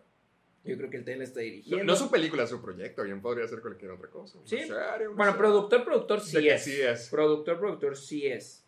Ah, están trabajando en ese momento en el guion y va a ser una, creo que es una película para para HBO Max. Yo digo que está bien. Ha dirigido Michael. Sé que va a dirigir la tercera. La de Creed. tercera de Creed. Se me hace padre porque era lo que decíamos en el, en el programa hace mucho tiempo cuando esto era rumores de que dejarán a Superman ya descansar a Clark Kent. Ajá. Pero este no va a ser Clark Kent, va a ser Val Zod. Va a ser la, va a ser la encarnación negra pero, del, del hubo una personaje. vez que sí dijeron que iba a ser Clark. No, pero aquí ya dijeron que sí va a ser Centers on Val Zod. Ah, va a ser Balso. Va, va a ser Val Zod, o sea, va a ser otra interpretación del personaje. Eso yo Está bien. Eso sí suena muy bien, eh, para dejar ya descansar a Clark Kent y ver una interpretación diferente, e incluso hacer algo único. A esto se me hace mucho más inteligente que traer a Clark Kent de regreso, hacerlo negro, mejor hacer su propia versión. del Sí, si ya personaje. tienes un Superman negro en los cómics, pues usa ese. Ajá, para darle más espacio en lugar. Tú siempre te quejas de que siempre Batman, siempre Superman. Esta es al menos es una forma de expandirlo Mínimo es todo. otro Superman. Eh, Es otro Superman, tan siquiera. Es una forma diferente de ver al personaje. En lugar de cambiar algo que ya existe, pues tomar. Bueno, es algo que ya existe, pero que se aplique, que se haga- que se aplica mejor, que queda mejor, en lugar de estar haciendo cambios como siempre. Dicen que probablemente J.J. Abrams va a producir porque él estaba. Se reportó que él iba a producir anteriormente y que probablemente va a producir esto. y que hace una película para HBO Max. No. uh, Dice, uh, which will likely be directed by a black filmmaker, as Abrams is simply expected to produce. O sea. Abrams solamente va a producir. O sea, o sea, todavía. Ah, ok. Entonces sale que quién sabe si la va a dirigir Michael B. Jordan, pero él está produciendo. Michael B. Jordan está produciendo. Ah, o sea, quién sabe si él vaya a ser Superman. Chance sí. Digo que chance sí, pero yo me refiero a dirigir la película. Ya. Suena bien. A mí me Suena parece bien. muy bien. Eh, todavía no tiene créditos. En IMDb estaba buscando si tenía ya créditos como de que ya la película de Superman de este güey, pero no parece. Pero, o sea, ¿va a ser algo diferente a lo de J.J. Abrams? O sea, son dos cosas distintas porque esto No, es no, de... no, no, no, este no. es Michael B. Jordan y su producción de compañía eh, Out There Society están desarrollando su propio proyecto de Superman. Y luego también que se supone que J.J. Abrams está, y su compañía Bad Robot están produciendo una, peli una Black Superman movie para Warner Bros. Sí, pero creo que va a ser la misma. O sea, pueden, las dos compañías probablemente la están produciendo. Ah, No, porque la, Ah, pero eso es con Clark Kent. esta, la de J.J. Abrams sí va a ser lo que decíamos, de que va a ser Clark Kent, pero negro. Y la de HBO va a ser Val Zod. O sea, entonces vamos a tener dos. Superman. Ay, no mames. O sea, va a haber dos. Dos Dos películas de Superman Una con Michael B. Jordan de productor y, Y otra, otra con J.J. Abrams. Una va a ser, ¿cómo se llama el personaje? este? Zod. Val Zod. Va a ser Val y y va otra a ser Clark Kent. ¡Tarán! Qué hueva, teniendo tantos personajes, esos hijos de la chingada, quieren hacer a Superman. Ay, Bueno. Doble Superman. Por si te hacía Doble falta, Superman. Por si te hacía falta. Bueno, y hablando de superhéroes, se reportó que Black Widow fue la película más pirateada de la pandemia. ¿Más? ¿Cuál era la anterior? ¿Cuál habían dicho que era la anterior más pirateada? O sea, la más pirateada de la pandemia. De toda la pandemia, man. Pues es que. O sea, no me sorprende. ¿Por qué? Porque es Marvel. es de Marvel. Es que es O Marvel. sea, la gente la va a querer ver. O sea, creo que la otra. Seguro, seguro. sé que- No, no he checado, pero seguro, seguro. La otra es Rápido y Furioso. ¿Qué? Rápido y Furioso siempre termina estando en los en las más pirateadas del año. ¿Crees que sea la razón por la que ya van a terminar con Premier Access después de Jungle Cruise? De que dijeron, no, ¿saben qué? Nos están pirateando. Porque creo que No, Raya también que- había sido una de las No, pirateadas. es que hasta donde sé. O Soul. hasta Soul. donde sé, yo, ya Jungle Cruise está anunciada como la última película De con Premier- Premier Access. El Premier Access lo pusieron porque cuando porque cuando anuncian Black Widow, Jungle Cruise y Luca en Disney Plus, aunque Luca no era Premier Access, lo hicieron, o eso es lo que quiero pensar, lo hicieron porque a pesar de que ya había vacuna, los niños no se podían vacunar. Y esas películas son para público infantil, para Mm, la familia. Incluso. Black Widow es una película que vas a los niños a ver una película de la Marvel, ¿no? familia, sí. Entonces, se pusieron en Premier Access por el hecho que los niños no se puedan vacunar. Entonces, muchas personas no iban al cine a verla. Por eso se hizo Premier Access. Entonces, mm, hasta donde sé, no cancelan nada. Vi puros rumores, nunca vi una fuente confiable que diga ya no va a haber Premier Access porque la piratearon mucho. Sé que no va a haber Premier Access porque ya no se ha anunciado película en Premier Access. Ya. O sea, ya no se ha anunciado otra película, la última fue Jungle Cruise. Pero no ha salido Disney diciendo que ya no la vamos a porque la piratearon mucho. O sea, igual le iban a piratear. Iba a ser las películas más pirateadas. O sea, checa las películas más pirateadas de cada año Y siempre Rápido y Furioso Disney. o Star Wars o Marvel. O sea, Algo gigantesco. Los baja, exacto. O sea, siempre van a ser... Y está comprobado, está estudiado que la piratería no afecta a los estudios grandes. No les rosa, o sea. Pero, pues Black Widow sí flopió. O- ahorita creo que. A ver, cheque cuánto tiene box office Black. Widow. Mira, la, y ahorita acabo de ver que la, la anterior película más piratada había sido la de, de Tomorrow War, de Chris Pratt. Ah, ok, la de Amazon Prime. Black Widow Box Office. Ah, tiene 316 millones. 316 millones y el, y el presupuesto es de do- entre 200 y 250 millones. ¿Eso costó? O sea, tienen que para quedar tablas, tienen que alcanzar los 500 millones que ni de pedo van a alcanzar. Ni de pedo alcanzar. ¡Wow! Sí flopeó Sí, entonces. flopió.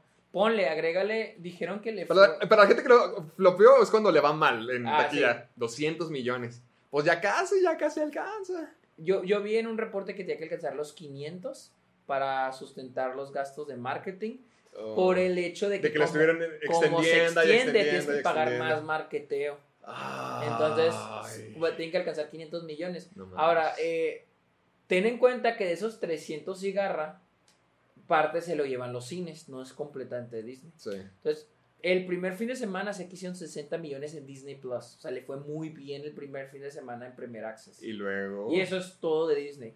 Pero ya no se ha reportado nada. O sea, no ha habido más información de cómo le está yendo en Disney Plus. Yo digo, no tiene que ver con que sea mujer. Creo que ya pasamos ese punto. No, Yo creo que tiene que ver siento- con el personaje y la Siento historia. que ver el person. Mira, hay gente que dice que por un lado. Hay gente que considera que, que cuando acabó Endgame, muchos ya se hicieron off de Marvel. Como que Sí, "Ah, ya, ya se acabó el ciclo, ya con esto. ya con esto, o sea, ya no sean, no les interesa mucho. Y siento que para, porque ya tenemos más de un año sin Marvel, Sí. sin contar las series, nomás tenemos, tenemos más de un año sin películas de Marvel en cines. Entonces, obviamente, la gente, pues ya, o sea, siento que se sepa. Es, la primera pensé- película yo después de pensé Endgame. que iba a pasar, Fa- eh, Far From Home fue la otra. Ah, ya. Pero, pero hay que tener en cuenta que, o sea, ser Sp- es Spider-Man. Es Spider-Man, Spider-Man siempre va a jalar. Spider-Man siempre va a jalar gente. Entonces, siento que el hecho de que pasó más de un año sin Marvel, yo pensé que la gente iba a extrañar Y Marvel. al parecer Y al parecer no. es que la creo que gente ahorita están muy involucrados con las series. Se distanció la gente de Marvel. Y aparte, no era un personaje que jalara gente. O sea, si hubieras puesto Spider-Man, la primera de Marvel que se estrenara, Como quiera. pelada como quiera. Sí. Pero como es Black Widow, y no porque sea mujer, No. simplemente es un personaje que ya se murió, Ya está, ya le sacaron todo lo que podía sacar. ya le sacaron todo, llega tarde la película, es un personaje que ya se murió. Esta película, como quiera, en el que 2014 hubiera pegado fuerte. 2000, hasta el 2016, güey, 2015. La otra- ah, es que te dije que está hablando con mi primo. Sí, eh, ayer. Y él dice que le hubiera gustado que se hubiera estrenado Infinity War y que no hubieran estrenado Endgame, sino que hubiera un ciclo de películas, Eternals, Black Widow, se estrenan Ah. antes de Endgame. Tres, Ah, como después. historias aparte que no sean de los mismos personajes de Marvel. Ajá, los de siempre. ajá, o cosas que pasan dentro del blimp. Del Blimp. Del, blimp. Del Blimp, el- ese es un. Blimp es la plataforma de, tel- de- No, de- ese es Blimp. El Ese es Blimp. El Blimp, Blimp, Blimp. Blip. Blip, El Blip. Co- o sea, historias de superhéroes, que- de cosas que pasaron dentro del blip. Blip, blip, Blip. blip, Ajá, ajá. O sea, dice, hubiera estado muy chido eso. Y después ya tener Endgame. Endgame. Hubiera estado perro. Y dijo, ah, pues eso está, hubiera estado padre. hubiera O sea, estado dice, o sea, por ejemplo, Hubiera sido cruel. Black Widow, tener a Eternals, tener Eh. Shang-Chi, Mm. de- en- dentro, de entre Infinity War y Endgame. Sí. Incluso las series de Marvel, me dice, las series de Marvel, ha estado chido tenerlas de, de- después, de, de- después de Infinity War, antes de Endgame. Mm. O sea, modificar obviamente cosas que terror, por ejemplo, pues WandaVision, pues cosas No que se se, aplica. relaciona, ajá, se relaciona, pero pues cam- dice, cambias la historia, o sea, pues, cambias las cosas, pero está, hubiera estado padre. no sé, la de WandaVision es... Ah, pues sí, qué menso. Pues sí, es- tiene... Te iba a decir no se puede porque es acerca de la pérdida de visión, pero visión se murió En Infinity en War. Infinity War. Pero, se pero sí hay cierta, acuérdate que hay cosas del BIM, acuérdate que la chava está, la... La Mónica Rambeau, Ajá, ella, ella regresó Del del, Bim. del, del O Bim. sea, pero dice, bueno, lo, la lo reescribes, ¿no? Pero el chiste se ve estado padre tener eso después de Infinity War. y luego ya tener Endgame. Sí. Mm, su- suena interesante. O sea, suena, Suena interesante. padre, suena padre. Pero yo sí siento que, o, o sea, y luego viene Shang-Chi y Eternals. O sea, no vienen, todavía faltan tres películas para Spider-Man. Para algo de Marvel que sí te digo, va a jalar un chingo de gente. Ah, Shang-Chi. entonces a ver cómo les va a estas. O sea, Shang-Chi Eternals, no tengo ni idea cómo. les ¿Cuándo va a ir. salir Shang-Chi? Ya como en septiembre, ¿no? Eh, Aquí está. Sale en septiembre de este año. Y en, y en noviembre sale Eternals. Eternals y en diciembre Y en diciembre sale. sale Spider-Man. O sea, está muy cargado. O sea, Shang-Chi no siento que le vaya a ir bien. Si Black Widow, un personaje, al menos lo que te da Black Widow Un era de que conocido y es Scarlett Johansson, tienes a Florence, a Florence Pugh, tienes un buen cast. Y aquí. Y aquí nada más tienes esta Aquafina, y ni siquiera se está vendiendo con Aquafina. No. Shang-Chi no siento que la... Si, Eh, eh. si, si Black Widow le fue mal, Siento que a Shang-Chi sí le va a ir, pero es que no están las condiciones apropiadas para que le Es vaya bien. Por, por ejemplo, sigo pensando en Guardianes de la Galaxia, de que nadie los conocía, pero tenía a Chris Pratt, tenía a Batista, tenía a Susan tenía no, no a Vin que Diesel. Chris Pratt no sonaba. Siento que Ya, era, ya eran las épocas de Chris Pratt, porque era cuando estaba saliendo también. Ya era popular por Community, salió del Lego Movie. No, pero Chris Pratt, Chris Pratt, World. Chris Pratt brincó por Guardianes, Guardianes, de ¿se la Galaxia. Sí, fácil. Chris Pratt se volvió lo que fue, porque yo creo que ya no es. Se te hace que ya no... Sí, Guardianes de la Galaxia fue lo que lo hizo. O sea, sí sale en Community. No, no, no, no. En Parks and Rec. Parks and Rec, Parks and Rec, perdóname. Sale en Parks and Rec y sí, o sea, la- los que en Parks and Rec lo reconocen de ahí, pero era un personaje que, o sea, no era de que, ah, fue Chris Pratt, Sí. hasta que sale en Guardianes de la Galaxia es cuando eh, se volvió Chris Pratt. ¿Qué fue con, con Guardianes? Es que siento que con Guardianes de la Galaxia siento que sí... ¿Qué? Es que también, cuando sale Guardianes de la Galaxia, Marvel está en un auge bien cabrón. O sea, película Sí. de Marvel todos ya ni la veían. Y luego esta era una comedia. Es que eso es lo que te digo, era el auge de Marvel donde todos podían ir a ver lo que fuera que, fuera, que sea Marvel. Ajá. Y arriesgarse ahorita con el Shang-Chi, Shang-Chi, no sé. no sé cómo le vaya a ir. Porque como quiera, Eternals siento que tiene un cast más pesado. Eternals puede jalar gente por el cast. Pero también la difícil. Se la veo todo muy más difícil al Shang-Chi, pero Shang-Chi sí no les va a tener difícil. A ver, pues cómo le va. Pero es lo que te digo, o sea, ha pasado más de un año sin películas de Marvel. Yo sí creí que la gente iba a ir. O sea, Luego, pues, luego corriendo al cine. A ver, pinche. Sí se supone que le inyectó un poquito de vida al comienzo, ¿no? La primera Sí, semana. pues le fue muy bien. Es la película que mejor le ha ido. Pero hay que tener en cuenta, es Marvel. Marvel Sí. siempre va a vender. Pero, pues no, ya no, no traen piernas las películas. O sea, cuando dicen que no traen piernas, es que. Sí, ya- que nadie habla de ello, sobre todo porque Black Widow en sí no es como que la película que tengas que correr a ver también este ese punto. No, o sea, con piernas se refiere de que no sé qué la taquilla el siguiente fin de semana. Y con estas, con todas las que se han estado en pandemia, excepto con, excepto con esta, la de A Quiet Place. Esa es la única que no se ha caído tanto. A Quiet Place. Ajá, esa es la que Oh. mejor le ha ido. Y todas ya se estrenó en Paramount Plus y le está, y toda, toda le está yendo decente. ¿Ya se estrenó en Paramount Plus? Sí, se estrenó en Paramount No Allá. Es que no, se estrenó hace 5 segundos esa película. Sí, está en. Paramount Plus y todo le está yendo decentemente en cine. Todo está en sí, creo que está todo en cines en, en El Paso. Va. O sea, ni, Go- ni in, the, In the Heights ya ni está. No, in the- pobre In the Heights, ni duró nada. No, nada nada duró. en cines, pobre película. Pero sí, o sea, siento que yo sí creí que la gente se iba a extrañar mucho Marvel. Yo Iba también regresar pensé a que Black Widow sí le iba a ir mejor. Y pues no. Y luego, Pues no. hablando de Marvel, este, la, ¿qué es? Una de las productoras ejecutivas o presidentas está Alonso, ¿cómo se llama? Eh, Victoria Alonso. Victoria Alonso anunció de que están desarrollando un mini estudio de animación para Marvel, o sea, para hacer Películas animadas. animadas, series animadas. Pero al estilo dentro del MCU o una nueva es- división, o hacer como películas así animadas. A ver, eh, yo siento que es algo así como. Pues es que yo creo que con el inicio de What If, mira, dice: Vamos a empezar una rama de animación y un mini estudio ah, junto con el inicio de What If. Ah, estamos muy emocionados por la animación, que es. Mi ah, primer amor. Que es mi primer amor, ok. Ah, creo que fue lo único que dijo sobre eso. Yo, Ah, ah, bueno. o sea, creo que está bien. ¿Ya se estrenó What If? No, es la siguiente serie que se va a estrenar. Creo que el próximo mes. No siento que va a pegar tanto. No siento que No, no va a ser como, un Loki, no va a ser. Loki Porque es que no va a avanzar la historia para nada. Va a ser un programa animado Pero como de es que. interesante. A, mí se me hace padre. O sea, siento que está bien como para rellenarlo. El, el espacio en lo que llega a la siguiente serie gigante. Ajá, exact- ándale, exactamente. Sí, para tener también había alguien pensado lo mismo. Sí, o sea, va a tener historias padres. Y pues sí, esto también tiene la oportunidad de, de hacer más allá, lejos del MCU. Yo creo que lo que no quiere Marvel es. Yo no creo que vaya a estar conectado lo animado con el MCU. No, no creo. Porque yo no creo que Marvel se arre- no creo que quieran arriesgarse a empezar a hacer series animadas que sean canon del MCU y que la gente no las vea, esas series animadas, y digan, no, pues no vi la serie animada, pues no voy a entender la película, pues ya no veo la película, ya no veo Marvel. O sea, de que la gente se separe porque no entiende Sí. una película porque no vi la serie animada. Porque siento que no va a ser lo mismo como con Loki o WandaVision, que la gente sí las ve. No, siento que no es lo mismo con la animación.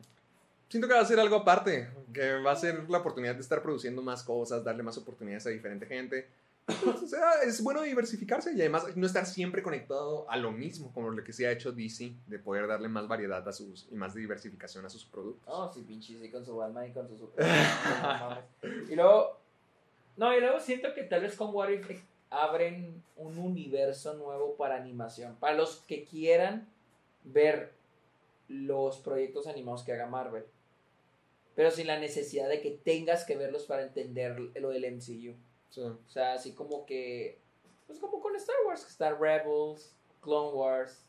Que las puedes ver, pero no te va a afectar las películas. Ándale. O sea, no te las. Siento que va a ser. Siento que va a ser algo así. Suena bien. Suena bien, bien por ellos, Bien. bravo. Y luego, este. También salió la noticia que Leslie Grace, hablando de In the Heights, la Hablando- chica que sale en In the. Heights, Al menos algo bueno le pasó a alguien en The Heights. va a aparecer, eh, va a ser Batgirl en la nueva película de Batgirl para HBO Max. Ya hablamos de Superman de Michael B. Jordan para HBO Max. Y ahora, Esta va a ser directa para HBO Max, no se va a estrenar en el cine. eh, pues yo vi que va a ser para HBO Max. No dice nada de si va a estar conectado con las películas de DC Comics o algo así. A ver, dice Leslie Grace eh, is reaching new heights. Vaya, vaya. Ah, Alcanzando nuevas alturas. Sí, va a ser Bárbara Gordon, Batgirl. Este. Ah, bueno. Es que no sé, dice Bad Boys for Life Filmmakers, o sea, ellos la van a hacer. Ah, los directores de Bad Boys for Life van a dirigir Batgirl. La cara de Héctor. Mm, ok. Ah, con el guion de Christina Hudson, quien escribió el guion de Birds of Prey. Ah, mi cara, güey. Ay, no. Bueno, pues ya nos vamos imaginando. Pues bueno, al menos tienen una buena actriz. Ah, No. Sí, va a ser Batgirl. ah, no tiene, no, todavía no tiene fecha de estreno. Pero han indi- Warner indicó que, que va a llegar a HBO Max en el 2023. Ah, Pues bueno, a ver cómo le va. yo, no vi, yo no vi Bad Boys for Life. Yo sí, y me arrepiento. Está muy gacha. No, es- está mala, es que está, está tonta, está gacha, está mala. No es de que, oh, por Dios, me quiero sacar los ojos, pero está mala. Me quiero sacar los ojos. O sea, punto, está mala. Yo. Y of Prey a mí me gusta mucho, Pero a mí no me gustó el pero el guion. sé que es el problema. Fue mi mayor problema. Y para mí el guion siempre lo es todo en una película. A mí, a mí me gustó mucho of Prey porque me la pasé muy padre y me divertí mucho, pero el guion sí podía notar que era el- lo que tenía de problema. Sí, No, pues Sí, bueno. no, entonces está medio... No, bueno. Bueno, al No, menos hablando de. la actriz está bien. Sí, bueno, hablando de casting también, este. Micaela Coel va a salir en Black Panther, la secuela de Black Panther. ¿Cómo se va a llamar? Este, Eh, Wakanda, Forever. Para los que no sepan, ma- esta Micaela Wow, Coel. esa foto de ella. Se ve como una diosa. Sí, a mí, eh, tiene como que una belleza muy. A mí se hace muy bonita. Pues sí, de eso. Está muy bonita. Ella, ella, Micaela Coel es la que sale en I May Destroy You, que está en HBO. Tú me dijiste que está muy buena está esa serie. muy buena esa serie, me la recomendó Luisa está, está, está padre. Es una miniserie. Y está chida, la neta está chida. Ahorita está la temporada en HBO Max. Y la neta a mí, yo, yo ¿De, qué trata I May Destroy You? Ok, se, se trata de esta chava que un día puso un hilo, un blog, no sé, En Twitter. en, en En internet, red. se viralizó y ahora le está- una editorial le pide que escriba un libro. Entonces pues, está escribiendo un libro y una noche por descansar sale con unos amigos se pone muy mal y ya le da un. ¿Cómo se llama? Un, ¿Qué? un block. Un block. Ah, un writer's block, un bloqueo de... No, no, no, no, no, no, escritor, no. Cuando te pones bien pedo y luego ya al día siguiente no te acuerdas qué pasó. Ah, blackout. Un blackout, Un, un sí, blackout. sí, sí. Le da un blackout al día siguiente y empieza a sospechar de que la violaron. Está muy buena. Ah, caray, está eso Muy chingona. Escaló. Está buenísima la serie. Y a mí, me, a mí me agradó porque ella es la creadora y es la protagonista de la serie. Ah, ya la escribió, sí me habías dicho. Ajá, entonces a mí me alegró que saliera aquí. De hecho, muchos sospechan, no han dicho, no han dicho qué personaje va a interpretar. Pero sospechan qué cosa. Sospechan que podría ser esta Storm de los X-Men. Ok. O sea, que- bueno, no sospechan, dicen de que, ay, podría ser Storm. Digo, oh, ok. Pero se me hace chido porque a mí se me hace muy buena actriz ella. O sea, ella actúa bien chingón y pues escribió ella la serie, muy talentosa. Y como a mí me gustó Black Panther, Sí, suena bien. no sé, no sé qué esperar de Wakanda Forever porque pues ya no está... Le están echando mucho talento porque tienen a Micaela Co, tienen a Tenoch Huerta, le está, Ah, sí le están metiendo bastante para compensar a Chadwick Boseman. No, no creo que van a compensar a Chadwick No, pero para encontrar una, pa- para encontrar una forma de, de Es que hacer yo- que funcione. Yo me sigo preguntando cómo le van a hacer. Yo no tengo idea. Yo no sé quién va a ser el protagonista de esto. Yo no sé si va a ser un ensamble. No sé, no sé qué va. Estoy muy intrigado por ver Sí. qué pasa con Wakanda Yo Forever. también estoy, intri- o sea, digo, es que cómo le van a hacer porque el protagonista ya... Yo digo no que sí está. lo van a despedir en, en la película. Que, van Sí, a decir- no, que sí, sí, sí. lo van a matar dentro del universo. Chale, Chadwick, te nos fuiste. Bueno, y hablando de... Aquí nos gusta hablar mucho Uf. Rápido y Furioso. Vamos a hablar Aquí es la, es la- ya la final, ya la conclusión La saga de, de final la saga de, de Rápido y Furioso y en, en- en el Club de los Amargados. Dwayne Johnson dice que él ya no va a hacer más películas de... ¡No! ¿Por qué? Eh, ya está hasta la verga. No sé qué, no, pues dice que ya no va a volver y luego dijo de que habló sobre los comentarios. Para los que no recuerdan, Lo que dijo Vin Diesel. Héctor y yo hablamos de lo que dijo Vin Diesel, de que de la pelea que tuvo con, con La Roca. Originalmente se rumoreaba que era porque Vin Diesel siempre llegaba tarde. Pero en realidad fue porque Vin Diesel, como productor ejecutivo, él, él dijo hace unas semanas, Según Vin Diesel. según Vin Diesel, Que le estaba exigiendo, o sea, tough love a La Roca. les daba amor duro. amor duro a La Roca porque quería elevar su rango actoral. Eso fue lo que dijo Vin Diesel. Estaba exigiendo mayor actuación A, la, roca. Y lo que dijo La Roca fue acerca de esos Dijo. comentarios. Dijo, dijo que escuchó los comentarios dijo, me reí mucho. Eh, yo creo que todos se rieron con eso. Sí. Y lo, sí. deja, y dijo, y lo dejó hasta ahí. Eh, les deseo lo mejor a ellos. Les deseo lo mejor. eh, les deseo lo de mejor para Fast 9, para la nueva que salió. Les deseo lo mejor para la Diez décima, para la once. onceava y para lo- el resto, lo que le que, que quede rápido y furioso. ah, Que serán hechos sin mí. que se han hecho sin mí. Les deseo lo mejor. Pero ya. esto significa que ya no vamos a tener a Hobbs and Shaw. Porque es- eso sí, considerándose una película de Rápidos y Furiosos, o ya es su propia identidad. Tú que la viste, acaba en un cliffhanger de que va a haber algo más. Es que sí lo dejaron abierto como para más. ¿Y te acuerdas de que habíamos dicho de que ya estaba en planeación o en producción o en escritura la, la, segu- la secuela de Hobbs Shaw? No, no me acuerdo. Me acuerdo de que iba a haber un spin-off del personaje esta De Charlize Theron, Cypher. Mira. Pero no me acuerdo de. De este. Estoy, buscando. Porque sé que la película no le fue. Le fue bien en taquilla, pero siento que no fue algo que esperaba Universal. No fue tanto como. lo Mira, sí, bueno, lo hice fotogramas.es, pero Dwayne Johnson adelanta nuevos detalles de Hobbs and Shaw 2. La secuela fue confirmada hace semanas, pero... Sí, A ver, voy a buscarla yo. en una, en una página Es más. más confiable. A ver, Hobbs. Lo voy a poner como Hobbs and Shaw. Ah, sepa- no encuentro nada, es que no encuentro nada de Hobbs and Shaw 2. Ah, ah, mira, pues dice Hobbs and Shaw Screen Rant, esa es una buena página. Hobbs and Shaw 2 eh, finalmente promete justicia para Han. Ah, ¿y sabes qué? Que no se supone que al final de Fast 9 yo no la vi. hay una escena post créditos donde creo que aparece Jason Statham, abre la puerta de su casa y está Han. Ah, ok, ok, ok. Pues. Chance. Yo digo que sí podría ser. Ah, entonces no sé, chance sí. Yo digo que sí va a haber una Hobbs and Shaw 2, pero ya... Yo digo que ya dice Dwayne Johnson que no, se va, no va a ser parte ya de la familia. De lo que De es Rápidos y Furiosos, pero a lo mejor de Hobbs and Shaw sí. Bueno, pues está bien. Yo, yo no esperaba que volviera. Luego con la pelea con aquel vato. ¿Con cuál vato? ¿Con Vin Diesel? Con Vin Diesel no esperaba que Eh. volviera.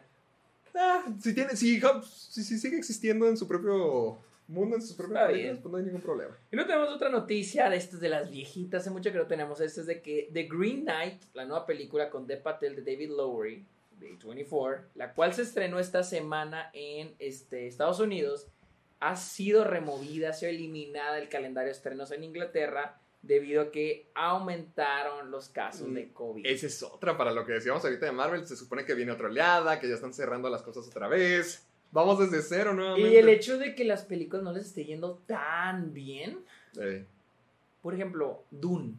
sí. Uy, ayer hablábamos de eso, ¿cómo le va a ir a Dune? Dune no creo que le vaya bien. A Dune no creo, va a flopear. Esa madre estoy casi seguro que va a flopear. Se estrena en octubre. Será en octubre. Siento que esa madre va a flopear. O sea, ha sido un fin. Mira, no es Dime. para que te des cuenta. Miro. Tengo eh, un tweet de una página que sigo que analiza las taquillas y hablaba. Yo sé, estamos en pandemia, pero fíjate.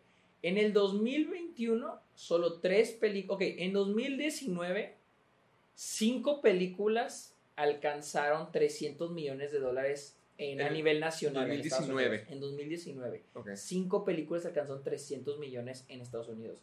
11 más de 100 millones. O sea que 16 películas alcanzaron 100 millones de, de dólares o más. En el 2021 solo 3 han alcanzado 100 millones. Ay. Yo sé, todos estamos en pandemia, Sí. los- es- hay cines cerrados, no hay tanta distribución, pero no creo que, por ejemplo, ah, viene Suicide Squad, que es la, la última, yo creo que es la última película Ese sí le va a ir bien. grande del verano. Mm, Sí le va a ir bien. Habrá que ver, es clasificación R.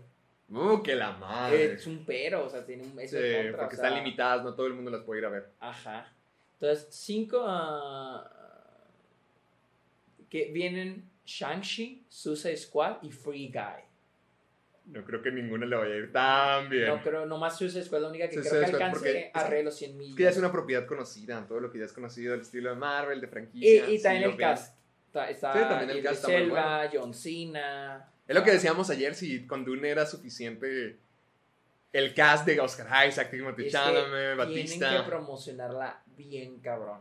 Pero es que esta es la cosa, si termina siendo algo como Blade Runner, que está bien chingona Blade Runner. Sí. Pero como te dije, ves Blade Runner y entiendes por qué le fue mal. Es una película muy lenta, es muy larga. No, No es una película, comercial. no es comercial. Dune no creo que vaya, no, no creo que la vaya a hacer. Cada vez estoy más convencido de eso. Sobre todo luego- con lo que ahorita hablábamos de Y la luego si suben los casos, si suben los casos, Se va a poner se va a peor. poner peor y otros retrasos. Imagínate que retrasen otra de 007, güey. No, ¿Qué, qué? ¿Se supone que sale el 8 de octubre? ¿Ya en octubre? Sí, se supone que sí. Chale, güey. ¿por qué? A ver si sale. Esa película no existe. Nomás hicieron el tráiler, grabaron el Y tráiler. ajá, y y ya con eso. Güey, no mames. 007 me da risa y ya, güey. Esa película es como que Nunca va a salir, no, no existe. Nunca va a salir, pero pues para los británicos que se cansan The Green Knight, que este Ah. estrena este fin de semana en Estados Unidos, yo estoy aquí, voy a tener que esperarme hasta que me regrese para verla, me muero por verla. Ah, o sea, nomás en, en Reino Unido, en Estados Unidos sí se va a estrenar. Sí, en Estados Unidos se va a estrenar. En. Estados Unidos se va a estrenar. Sí se ve bien perra esa película. Se ve Cuando vimos el tráiler en la transmisión en vivo, uf, uf. Yo cada vez que la veo me dan más ganas de vivir ese Va, luego. Vamos con la siguiente noticia, es de que la otra vez hablábamos de que este, Va a haber una nueva- Jason Blum hablaba de que va a haber una nueva peli- Exorcista. Una nueva El Exorcista. Y al parecer, Universal pagó 400 millones de dólares para realizar una trilogía Pero, para, Exorcista. ¿para hacer las tres películas o para Para hacer- comprar los derechos? Para, creo que, Dios, que- Sí, para comprar la nueva trilogía del Exorcista. para comprar los derechos de la nueva trilogía. O sea que todavía falta lo que van a estar gastando en eso. Exactamente. Oh, chale. Es que siento que ahorita Si vienen con todo, sí le tienen muchas esperanzas a esta del Exorcista. O sea, es que siento que es este. Yo siento, pues. Yo siento, pues, que son los, los estudios tratando de conseguir más propiedades intelectuales para sus plataformas de streaming. Porque por lo que leí, la primera de esta trilogía se estrena en cines y las otras dos en Peacock, Ah, la plataforma. de- plataforma Ah. Eso es lo que tiene planeado. O sea, eso sería para Peacock. Entonces digo, es las plataformas, es los estudios Ya, este es el día donde las ideas originales ya se murieron. Ya, donde ya se murió el amor al arte, ya es que pega, que es popular. Iba a volver El- El- Ellen Burstyn, que era la que la protagonista de la primera. ¿Y qué va a hacer? O sea, ¿va a ser con su Ella- personaje de Regan? No, no, no, ella Ah. no es la niña, es la mamá, Ah. creo que es la mamá. Pero su personaje no apareció en las de las que salieron En las siguientes, en El Exorcista el 2 y 3. F, Ajá, entonces, Sí. entonces se supone que la película se va a agarrar la primera, como habíamos dicho, y luego ya en la trilogía. Mm. Como con Halloween. Con Halloween Sí, sí, van a sí. ser otras tres, ¿no? Eh, ya faltan dos, Halloween Kills y Halloween Ah, Ends. ajá, pero es la primera Y y, la luego la que salió hace poquito y luego la que viene y, Y luego otra la más. que viene. Tres. Entonces yo creo que va a ser similar. Y va a salir Leslie Odom Jr., va a ser pro- producida por Jason Blum y va a volver Ellen Burstyn. Está bien, yo estoy puesto. Yo estoy puesto. No, no, no me gusta la idea de que ya los estudios tienen que estar buscando propiedades ya conocidas para poder seguir siendo relevantes en lugar de hacer cosas nuevas relevantes. Aja. Pero pues, Como bueno, Old. Como ¡Ah! Old. Mira, Old, bueno, ahorita hablamos de Old, pero sea lo que sea, tienes que valorar que es una idea original. Bueno, no es, no es original, es de Es que, o una sea, novela es gráfica. basada en una novela, pero cuando Sean nos Castles. referimos a original, nos referimos a que es Por ejemplo, El Padrino es un libro. No. Ajá, pero me refiero a que es una idea. Cuando decimos original, es de que No no, es le están secuela. haciendo pensando en. va- Franquicia. van a venir la demografía, los fans, o ajá. Sí, no es una los fans. franquicia, no es un spin-off. Es una idea, o sea, es una inspiración. Es una inspiración, sí, güey. O sea, Eso es diferente. yo sé, basado en un libro, pero no es un libro que digas. no Ajá, mames, tiene millones de fans y todo no el es mundo está esperando Potter, la, no la es versión live action. Ajá, exactamente. Ajá. Entonces, por eso es original. Para mí eso, eso, es, lo, eso es lo original. Es una adaptación de un libro, pero lo original es de que es algo un poquito más nuevo en el cine. En lugar de otra franquicia, otro spin-off, otra secuela. Lleno de, o sea, ve todo lo que se ha estrenado últimamente. Black Widow, A Quiet Place, Rápido y Furioso, Godzilla vs. Kong, eh, Mortal Kombat. O sea, Todo es algo ya conocido. todo es algo ya conocido. Entonces, bien por bien por Bien, sí, bien por ti, Y Shyamalan. luego tenemos el tráiler. ¡Ah! Vamos a Tenemos verlo al tres fin. trailers, Ya quería- tres Tenemos trailers. tres trailers, déjame aprender. Vamos, di cuáles vamos a estar reaccionando. Vamos a, a reaccionar primero al de Ghostbusters Afterlife, eh, que salió ayer. Y luego vamos a reaccionar el de Army of Thieves, que Army es la of Thieves. que- me dijiste. La precuela de Army of the de Dead. Army of the Dead. Y luego Lamb, la nueva película de A24, la cual se estrenó en Cannes. A A ver. ver, pon. ¿Qué, ¿Cuál vamos primero? ¿Cuál? Practical Jokers. Siempre lo veo. ¿Cuál Hay, de- hay que hacer un episodio de eso. Pon el de Ghostbusters Afterlife. God. Ah, la otra vez, ayer vi una imagen justamente cuando estaba en la fila para comprarme el refresco, ayer en Cinepolis, vi una imagen... ¿Sí tienes bocinas? Sí, aquí Ok. está. Ver. Vi una imagen de Finn Wolfhard cuando está en su cosplay de cazafantasmas en Stranger Things 2 y ahorita en el que ya es un cazafantasmas, sí pensé como que, ay, qué bonito. ¿Cuál, cuál es? ¿Cuál es? El, ese es el de mero Este, arriba. este. Ese mero. A ver. Vamos a, Vamos ver. a, vamos a ver qué onda con esto. Eh, por si lo quieren ver con nosotros, pues ya le pusimos play. You're a great mom. I don't know. I'm fine with Trevor, but with Phoebe, she really keeps me on the El- outside. me imagino que es la hija de Eon. She's an Yo awkward, creo. nerdy kid. Doritos, ya está patrocinado. Maybe a new home could be an opportunity to start fresh. I just wish she didn't get into some trouble. There's still time. Head over to Hulu this March, where our new shows and movies will keep you streaming all month long. Catch the acclaimed movie All of Us Strangers, starring Paul Mescal and Andrew Scott. Stream the new Hulu original limited series We Were the Lucky Ones with Joey King and Logan Lerman. And don't forget about Grey's Anatomy.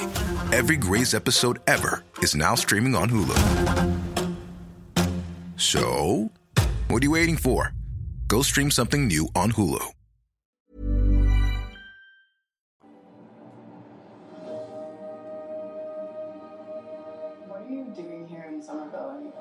Mucha risa el, el tono, ¿Qué? que lo ponen muy serio, muy épico. Cuando esta pinche película es sobre... Tipos que cazan fantasmas. Sí, o sea, son un grupo de Saturday Night Live. y Hay una escena donde a uno de ellos, un fantasma, le da un blowjob. un blowjob, un blowjob. O sea, y era una comedia. O sea, en Cazafantasmas surgió por un segmento de Saturday Night Live. No, no, no, no, no, pero pues Con puros actores de- Ellos se juntaron. O sea, pues eran un grupo de comediantes y dijo, ah, pues vamos a hacer Unos güeyes que cazan fantasmas en Nueva York, güey. Sí. Somehow, O sea, cómo todo lo hacen así épico. Serio. Se ve muy, muy gigante. Ah. Es como que no Maybe mames. it's the apocalypse. Ok, ok, sí, ya, sí. You can't get out here for a reason. Gigante. Are you troubled by strange noises in the middle of the night? Do you experience feelings of dread in your basement or attic? Have you or any of your family ever seen a spook, specter, or ghost?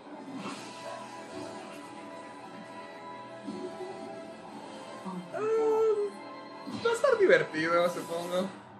Va a estar entretenido, se, se ve padre. Something's coming. O sea, ¿ves? Es que todo tiene que ser a la máxima escala, de un portal que se abre. Es lo que decían en las películas de superhéroes en los 2000. Que todo tenía que ver con un portal que se abría. Tiene que ser gigante. Tiene que ser todos, están en, todos están en riesgo.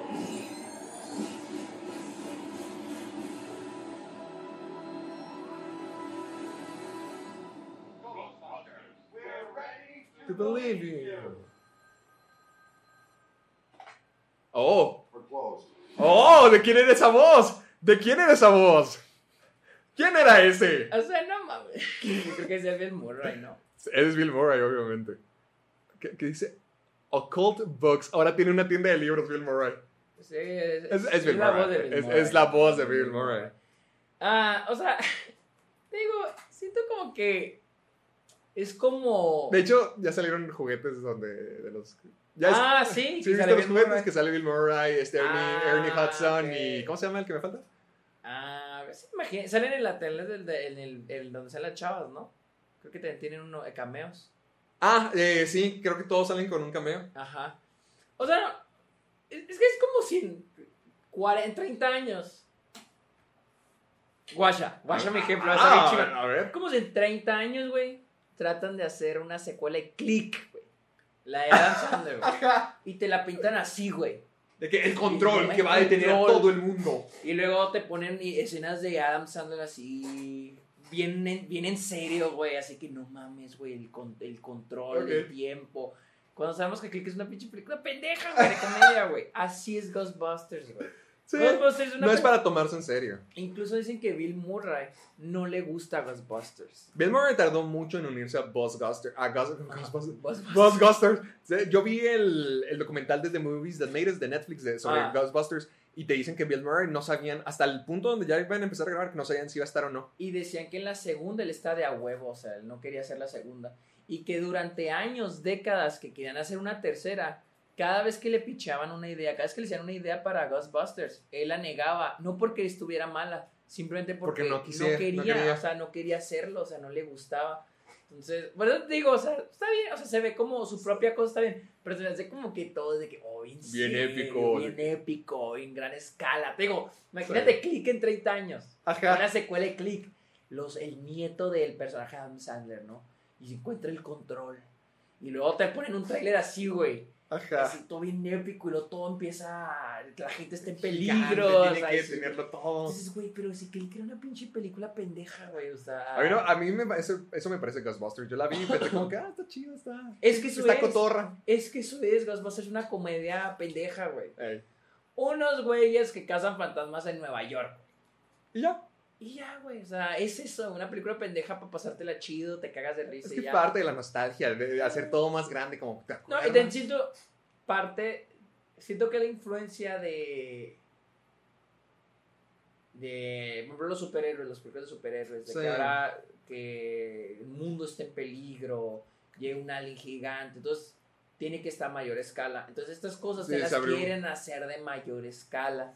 Y es como que, güey, pues no Sí. tiene que ser todo tan gigante, güey. O sea, no todo tiene que ser así, pero... Eh, ver, vamos a ver el siguiente, vamos es a ver el siguiente. El Army, Army- of, Army of of Thieves. Thieves. Es solamente un teaser. ¿Que no es animada? No, es la de Zack Snyder, la de Army of the Dead. O o sí, sí, sí, pero pensé que era un- una precuela animada. No. Órale, ok. Eh, entonces- es, una precue- es un spin-off precuela. Ok, live action. Live action. Porque sé que iba a haber. Acuérdate que tuvimos una noticia donde dijeron que iba a haber una secuela de en versión anime o ah, sí, animada. no sabía Sí, eso, no sí. me acuerdo. Yo pensé que se hace animado, ¿ok? Te digo, bueno, te digo algo. A mí sí me gusta Sí, este teaser. Yo sí ok. lo vi. Va. Ludwig Dieter, we've been watching you. ¿Te acuerdas? Es el, Sí, sí, sí. el de las bóvedas de la Era mi primera. personaje favorito él. Él me, él me gustó mucho en la primera.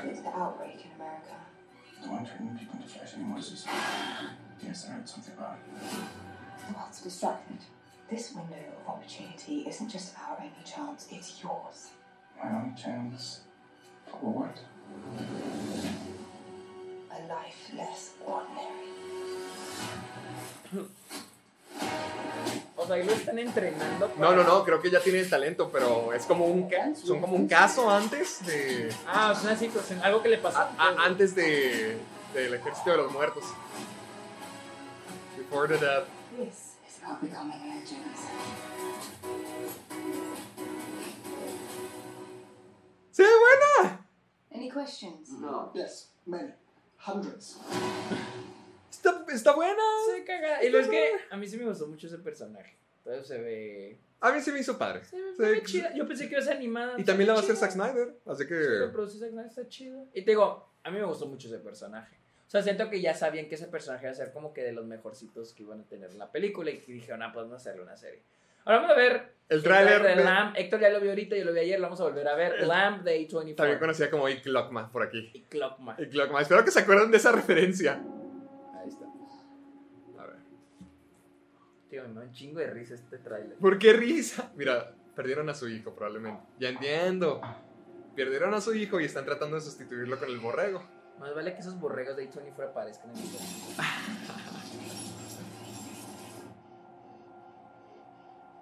¿Sabes qué? Creo que el tráiler sí dice un poquito más de lo que deberíamos de saber. Ahorita te explico. No creo, A24 siento que es muy bueno haciendo trailers y dejando todo así como que al... Al aire. al-. Es que ve, se nota que ella es la que está obsesionada con el, con el cordero. Creo que es su hijo. Como que es su hijo. Porque ahorita vimos la, donde está en la tumba. Probablemente está como que traumada por la muerte de su niño. Y ahorita ella... Se ve que él está siguiendo el juego a ella. Mira, Sí, sí, sí, sí. Su, su hija es una niña. Y tiene manos humanas.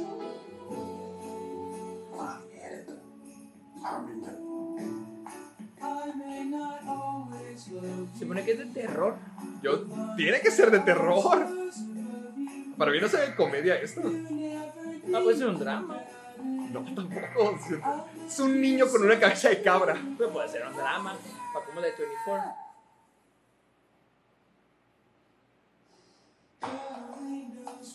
Ve, le robaron el hijo. Ahí es donde se ve que es de terror. Ay, el reflejo.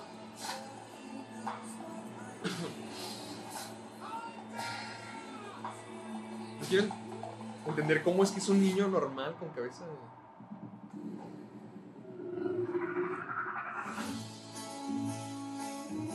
Mother Nature. ¿Te fijas que dice Mother, Mother Nature? Nature. Me, me dio un poco de risa por el hecho, le- se me da risa porque siento que es como que A24 parodiándose a sí mismo. Porque o sea, ya, ya es demasiado tono, A24. La música. La corona de flores, La estética. La estética, la corona de flores de este, de, de, de Midsommar. Siento que es como A24, lo y más A24 de A24, o sea, parodiándose a sí mismo. o sea, Yo estoy muy emocionado. Ahí lo hay un animal, ya vimos en The Witch que hay un animal. Una cabra. Es que es un niño literalmente con una Sí, es un cabeza de cordero. No, es que para mí es un niño cordero, por así decir. Sí, no, por eso, o sea, mitad niño, mitad cordero. Pues sí, tal vez. Se ve buena, yo sí estoy emocionado. Sí, ¿Cuándo, sí. cuándo sale? ¿No? Ya sale en Cannes. ¿Qué dicen 8 de octubre. 8 de octubre va a salir en cine, se dice. Eh, no he ido. No, no hay nada de críticas, ni A se ha dicho nada. Ahí los me. Neon Release Peak Star Nicolas Cage A24. This means war. a ver. Ah, A ver, quiero ver, quiero ver qué se ha dicho de Lamb. Ah, es- tiene, tiene un 67 ¿Qué? de críticas, pero tiene más 5 críticas. Ah. O sea, Yo o sea, soy- tiene críticas bajas ahorita, pero porque tiene nada más poquitas críticas, nomás los que la vieron en, en ¿cómo se llama? En Cannes. Ajá. Siento que pues iba a estar chida. ¿Este es James Gunn? Es James Gunn. Parece George Lucas joven. Ah, Bueno, vamos a la siguiente, Ya, ya, ya, la siguiente noticia. Héctor anda muy adelantadito. Vamos a la siguiente noticia y es de que James Gunn tuvo una entrevista en la que dijo, agárrense, James Gunn está diciendo todas las verdades. Sí, sí, definitivamente. Dijo que si las películas de superhéroes no cambian, se va a volver muy, Muy aburrido. aburrido. A ver, ah, estoy viendo. A verga, está largo todo lo que dijo. ¿Qué? Ah. A ver, a ver, tú ayúdame a buscar. A ver, ok, ya. Se supone que lo entrevistaron y dice que. ah, Aquí dice, mira, dice, Ah, bueno. dice, eh, conocemos cómo sucedió con las películas de vaqueros. Igual con las películas de guerra. Sí. No sé, dijo. ah, dijo, no tengo que poner, no tengo que ser un genio, no tienes que ser un genio como para entender lo que está Sí, pasando. lo que les va a terminar pasando. Hay un ciclo para todo ese tipo de películas. Eh, Sabes que la única esperanza para el futuro de las películas de superhéroes y cómics es cambiarlas. Eh, they are really dumb. Dijo, están siendo muy, muy tontas. tontas. Y, y- y por lo general tienden a ser muy aburridas para mí ahora. Ah, wow. Dijo, hay gente tratando de hacer diferentes cosas con los super- superhéroes. Eh, dije, "Mm, so it's not it- so it's not ¿Qué not- clase de imitación de la maldición fue eso? es que aquí pusieron, so it's not, it's not. So, uh, so it's not 100% a rule that everybody isn't. O sea, no es, no significa que todo el mundo está haciendo lo mismo. Sí, pero, pero. muchas de las películas sí superiores son ahora aburridas. son aburridas. Dijo, yo las amaba al inicio. Estaba muy emo- emocionado cuando empezaron a hacerlas. Era, era sobre los efectos visuales. Yo vi Superman de niño. De- yo sigo amando esa película. Ah, yo sé que ahora los efectos especiales de esas películas se Están ven chafillas. chafillas, pero sigo disfrutando. Y luego llegó Iron Man. Y yo estaba metido, o sea, yo estaba metido en que eran guerra. capaces de hacer un hombre volar y que parezca como un tipo que realmente estaba volando. Dijo, y era una cosa hermosa. Ah, Era hermoso ver cómo hacían eso.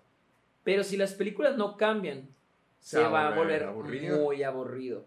Eh, dice, yo estuve muy influenciado por Dave Gibbons, el arte de Dave Gibbons y Alan Moore, y Watchmen de Alan Moore, donde los disfraces No no les les, quedaba quedaban a perfección en los superhéroes. Que tenían un poco de panza. Y tenían un poco de panza. Eso se ve un poco en, en los Eh. trailers de Suicide Squad. ¿Con quién? Creo que los siento que, por ejemplo, el vestuario de los personajes se ve muy imperfecto.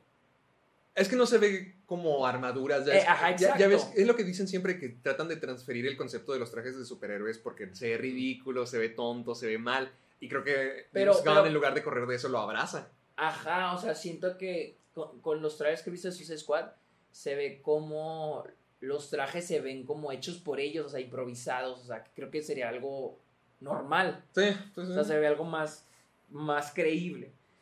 Dice, eh, no eran cuerpos perfectos, dice, no eran cuerpos todos perfectos. hermosos. todos hermosos. Cuando peleaban, ¿qué dice? They were kind of getting in the stupid bar battle blind thing of getting into Bar bar, fight. Bueno, eso es el tema.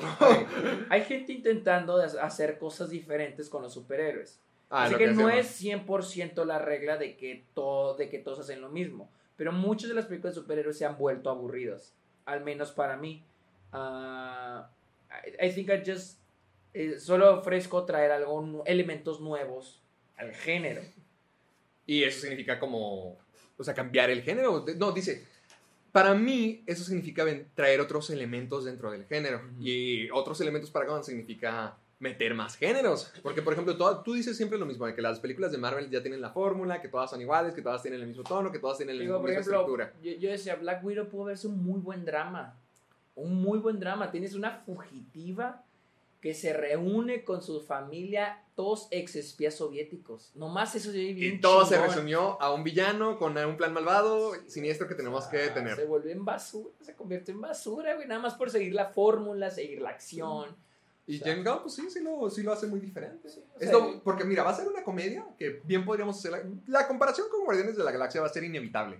Pero esta es una versión rated R, es una clasificación R. Entonces sí va a estar diferente. Sí vamos a ver a los superhéroes. Porque no va a ser como Joker. Esto literalmente va a ser de violencia, va a ser de acción, va a ser de grotesco, va a ser algo así más rudo. Hasta, hasta yo creo siento que fue una. Tratar de volver Taxi Driver superhéroe. O sea, Aunque no había superhéroes, pero tratar, o sea, se robaron una idea para convertirlo así. Siento más fresco eh, Guardianes de la Galaxia.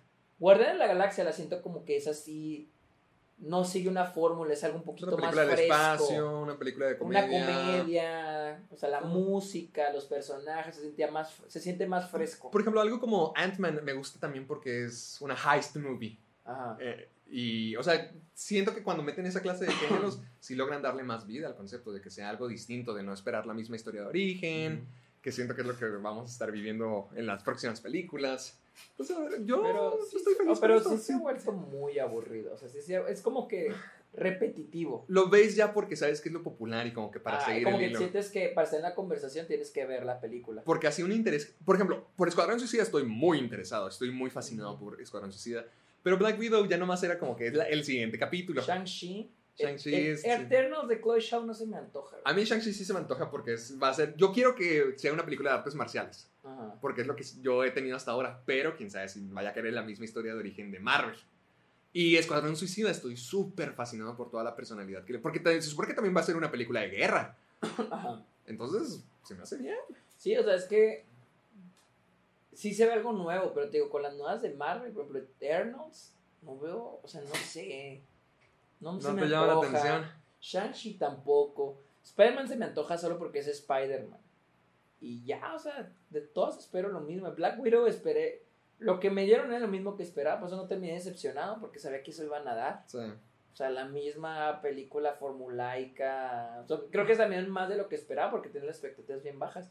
Pero era similar. O sea, sabía que iba a terminar con un villano cliché, una trama cliché, un clímax cliché, resolución cli- cliché. O sea, sí, fue eso. Y mira, lo que dice, se me hace muy interesante porque James Gunn dice que es acerca, que tiene un poquito acerca de lo que son los Estados Unidos y cómo tratamos a los seres humanos, que es parte de lo que el Escuadrón Suicida es, o sea, son un montón de criminales que tienen una bomba Sí. en el cuello y si no los van a matar. Eso sí tiene un poquito de comentario, también menciona aquí, yo estoy ya intrigado por Blood, Bloodsport, que es el personaje de Idris Elba, porque dice que hay un poquito de políticas en la película refiriéndose a los términos del personaje de Bloodsport, de, que- de qué significa ser un hombre, qué significa ser, qué es la toxicidad masculina. Eso es como que, wow, ok, si quieres Ajá. hablar de eso, sí, sí se me hace padre ver eso en una película de superhéroes. Sí, ofrecer cosas nuevas. Y de hecho, esto llega a la otra noticia: y es de que los escritores de Loki consideraron tener una secuencia de sexo en Loki. ¡Hala! ¡Oh! Nunca, nunca ha habido una. Bueno, ha habido secuencias, no secuencias, pero han habido como que inuendos, como En cuando Tony Stark se echaba a las reporteras. Ah, pero pero eh, no no era Disney todavía. Sí, Eso es era más mano de Paramount. Pero desde que Disney ya no, o sea, nunca ha habido. Y creo que es que volvemos a lo que dijo Pedro Almodóvar, de que los que los personajes no están sexualizados. sea, No puedo creer que esa, esos comentarios sigan siendo relevantes hasta Es que digo, es que sí es cierto, o sea, son seres humanos. Sí. El sexo es, Es normal. es normal, es parte de no, no, no, o sea, no se han acostado con alguno del mismo equipo o eh, no hay un romance entre, o sea, no, o sea, lo, y luego, por ejemplo, en, en esta noticia dicen de que en el, en el documental de, de Assembled, The Making of Loki, Ah, que está sí, en Disney en Plus, Disney Plus. salió un pizarrón donde tenían varias ideas. Aquí hay ocho ideas. Por ejemplo, una era Loki visitando diferentes tiempos. ¿Periodos de tiempo? Ajá. Ah, doing crazy mischief, o sea, haciendo cosas Sexo. locas, que era sexo. Eh, pivots to taking power. ¿Qué es eso? O sea, No sé, como. eh, trampas. ¿Trampas? Eh, ah, colect- recolectando las piedras del infinito. Ah, tener el guantelete. O sea, tener, tener poder, más sexo. bisexual. Ah, dice, dice que en el episodio decía, has the gauntlet, tiene el guantelete, tiene poder, más, Más sexo, bi, bisexual, bi, alien, eh, alien, etcétera. etcétera. ¿Qué significa? Ok. Y luego hay otro dice, solo en el, en el cuarto del trono es, tiene poder, pero está infectado de pensamientos que no son reales porque la TVA controla su libre albedrío. Y luego hay otra que dice, regresa a la TVA, el guantelete no tiene poder, eh, Mobius está esperando por él. Y ahí la última dice, Loki es honesto y es honesto con Mobius, le responde todo. ah, y le muestra que es sheer power, Poder absoluto. De, el poder absoluto de de la la, TVA. TVA. Ah, yo creo que es que se ponte a pensar, o sea, ¿a poco no piensas que Loki no haber ha hecho una pinche orgía allá en Asgard, güey? Pues sí, son dioses. ¿Qué- Ajá, son dioses, tienen el poder. Se supone que Loki dio a luz una yegua. Oh, no sabía. Sí, se supone que en la mitología nórdica tengo entendido que Loki se transformó. No, él se transformó en una, en una yegua y él dio a luz a un caballo. A la verga, güey. y luego, Ah, no, no sé, pues sé que dio a luz un caballo. no sabe. O sea, pero es lo que te digo, o sea, siento que le agregaría mucho más.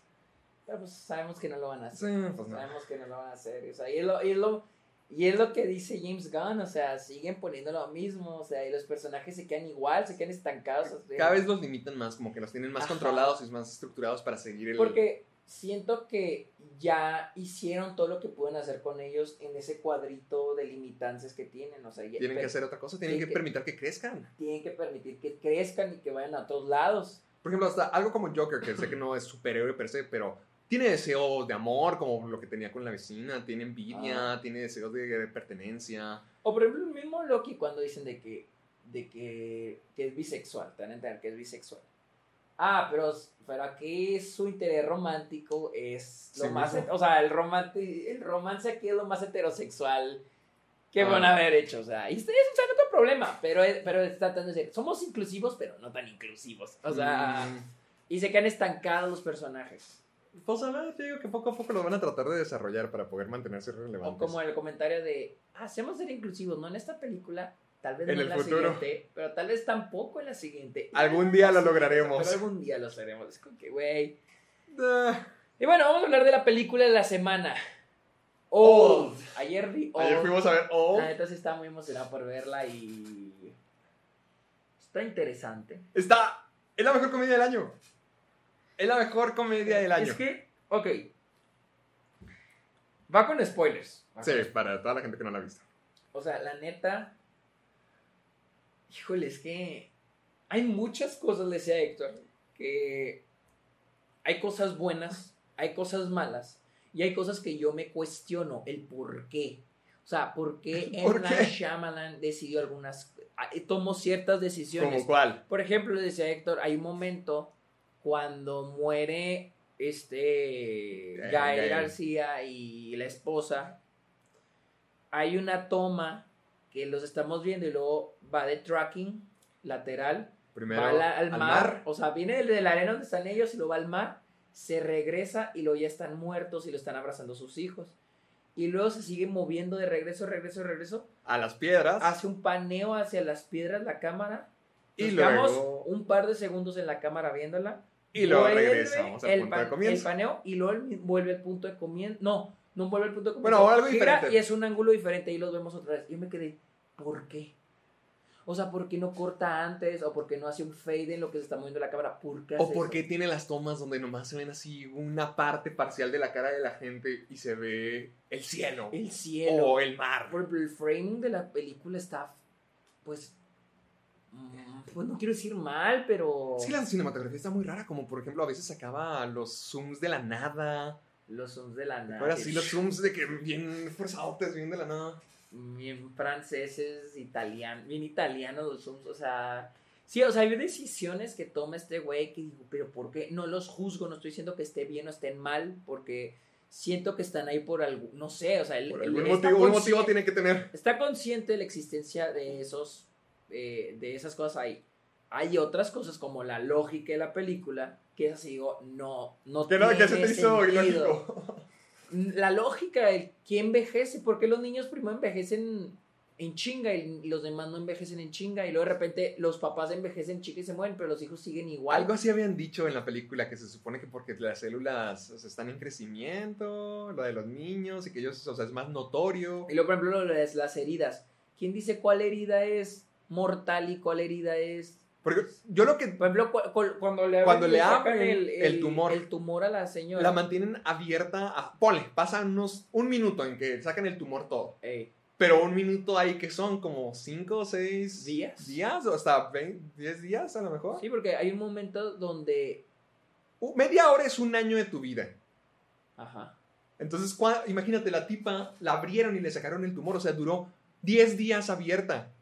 Cómo sobrevivió Exacto, eso. Con las manos de todos. ¿Cómo ahí. no se infectó? ¿Cómo no se murió? Eh, Eso, la lógica de la película es lo que digo, es que cómo, cuál es la lógica, cómo funciona. Ey. O sea, cuando tú, ustedes tienen una película, hay una lógica que se establece, que fue una vez cuando di el ejemplo de Ratatouille.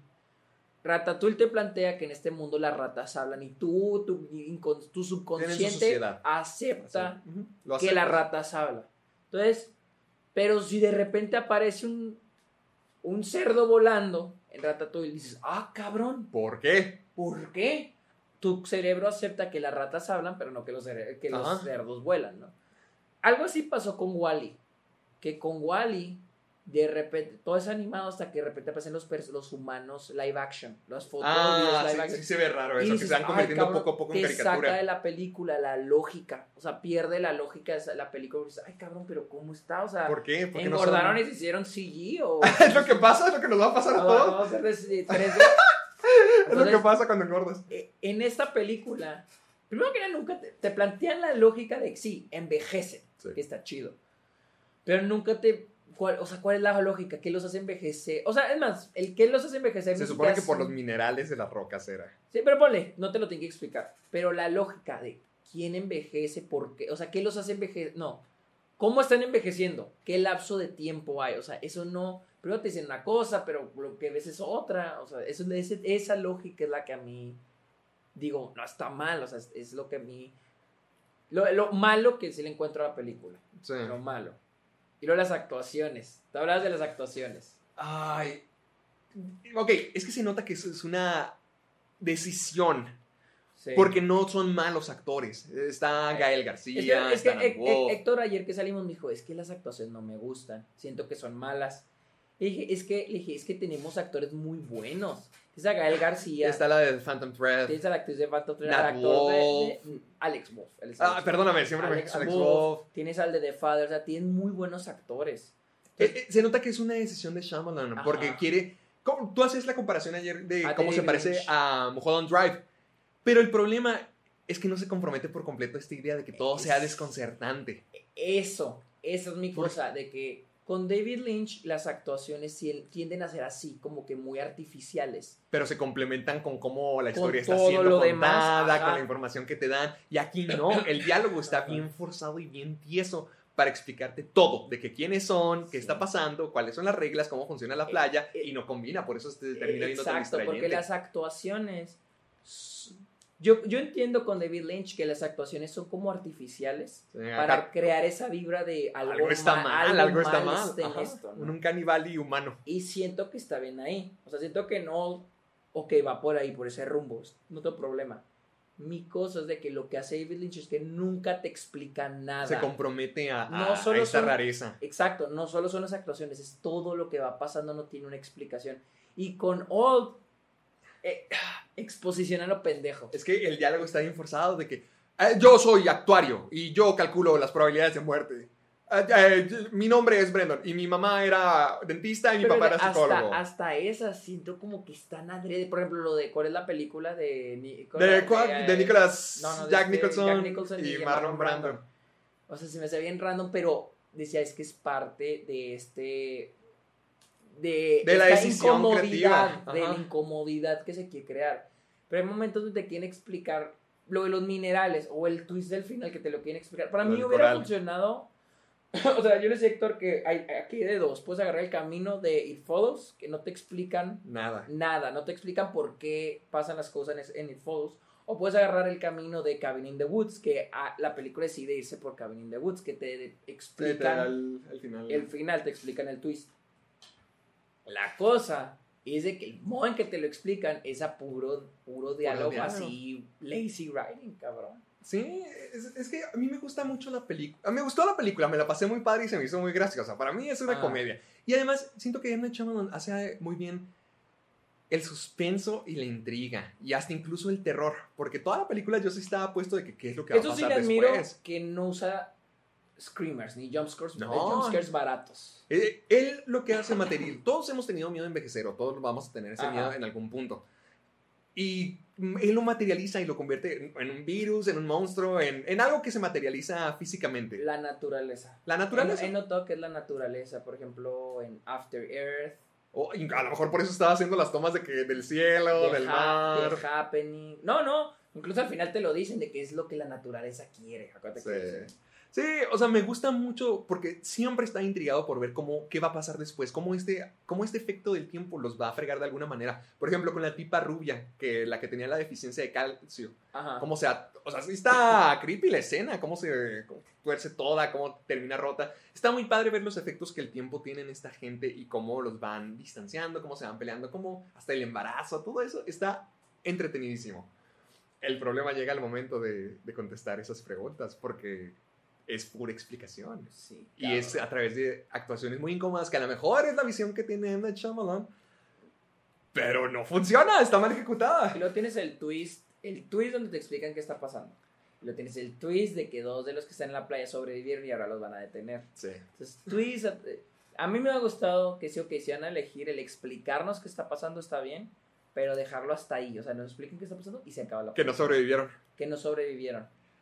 Se me hizo muy. Es que se me hace muy tonto cómo es que alguien escribió un libro con todas las víctimas de esa gente y con las direcciones. Ah, porque en la película hay un momento donde se encuentran Un diario. un diario con los nombres de las personas que ya habían estado anteriormente en esa isla. Sí. Se lo encuentran. Pero un diario con los nombres y las direcciones y hasta de dónde son para que específicamente la policía pueda investigar en ah, California. ¿De- de- ¿Están estas personas desaparecidas? No, y lo más cagado es de que, qué curioso, que se llevaron ese libro cuando fueron al coral, cuando escaparon. Sí. Porque al final cuando tienen que escapar, tienen que ir al coral. ¿Dónde lo tenían? Exactamente. Sí, cierto. ¿Dónde lo ¿Cómo tenían? se llevaron el libro? Ahora, pues ellos lo que quieren es irse. Pues no que te lleves el libro, o sea, no piensan en lo que quieres es sobrevivir. Ajá, no piensas como que ah, voy a entregarle esto a la policía cuando escape de aquí. Ajá. Ni siquiera saben qué, ni siquiera saben qué está pasando. Es que ¿dónde lo traían? Además, porque nunca lo vi en ninguna mano. La nota como quiera la tenían en el pantalón, pero ¿y el libro? O sea, es que es muy incongruente en todo eso. Es muy incongruente la película. Es muy... Lo que Eh, sí es admiro... O sea, es que sí admiro de él es que a mí, para mi parecer, siento que sabe dirigir niños. ¿Por qué? Siento que los niños actúan muy bien. O sea, se nota que están bien dirigidos. Eh, el hecho no solo actuar, pero también el que se sienta así unsettling. O sea, cuando los niños les preguntan a la gente que a qué se dediquen y así, o sea, siento que está muy bien. Y ya lo demostró anteriormente, por ejemplo, en eh, El Sexto Sentido. Sí. O sea, e- el güey sabe dirigir las actuaciones de los niños.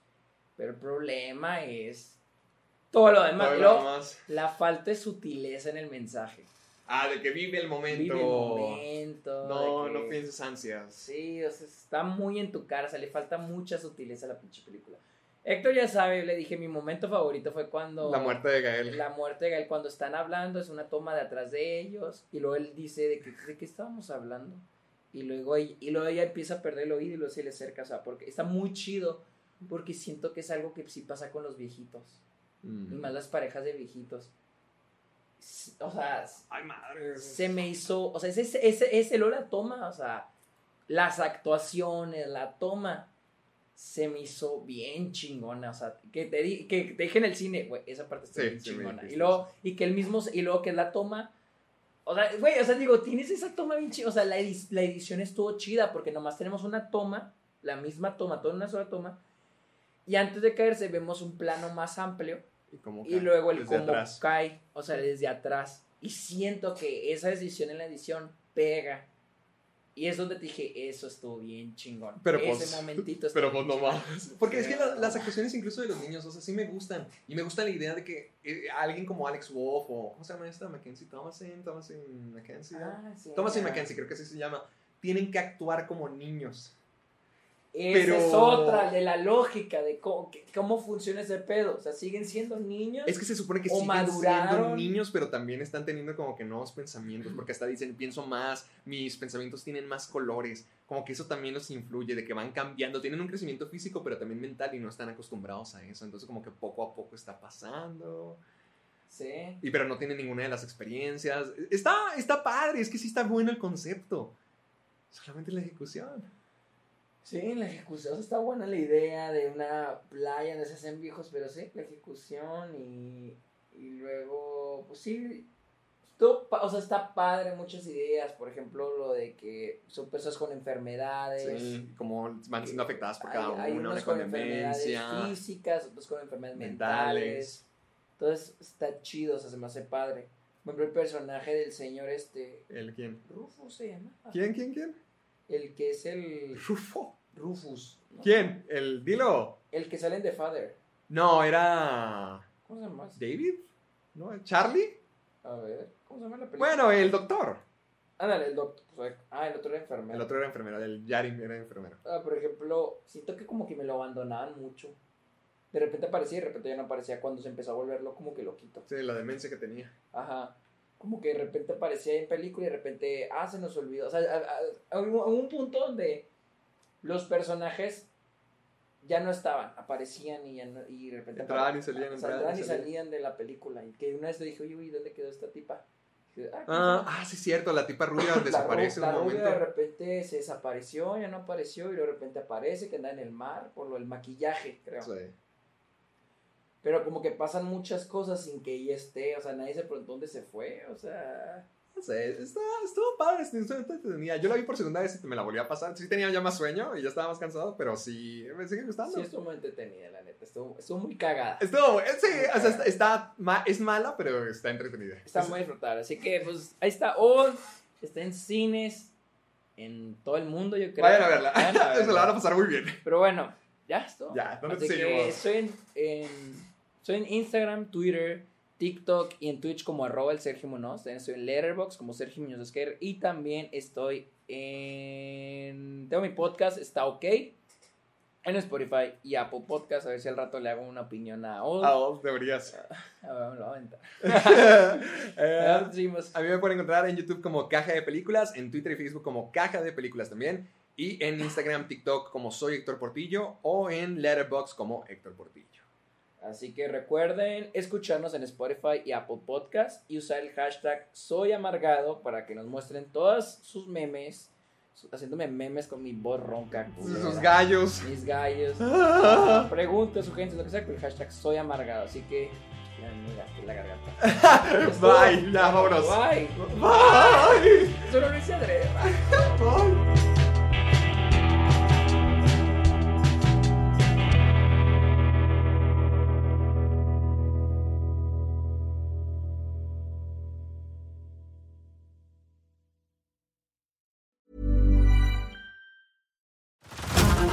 Over to Hulu this March, where our new shows and movies will keep you streaming all month long. Catch the acclaimed movie All of Us Strangers, starring Paul Mescal and Andrew Scott. Stream the new Hulu original limited series We Were the Lucky Ones with Joey King and Logan Lerman. And don't forget about Grey's Anatomy. Every Grey's episode ever is now streaming on Hulu. So, what are you waiting for? Go stream something new on Hulu.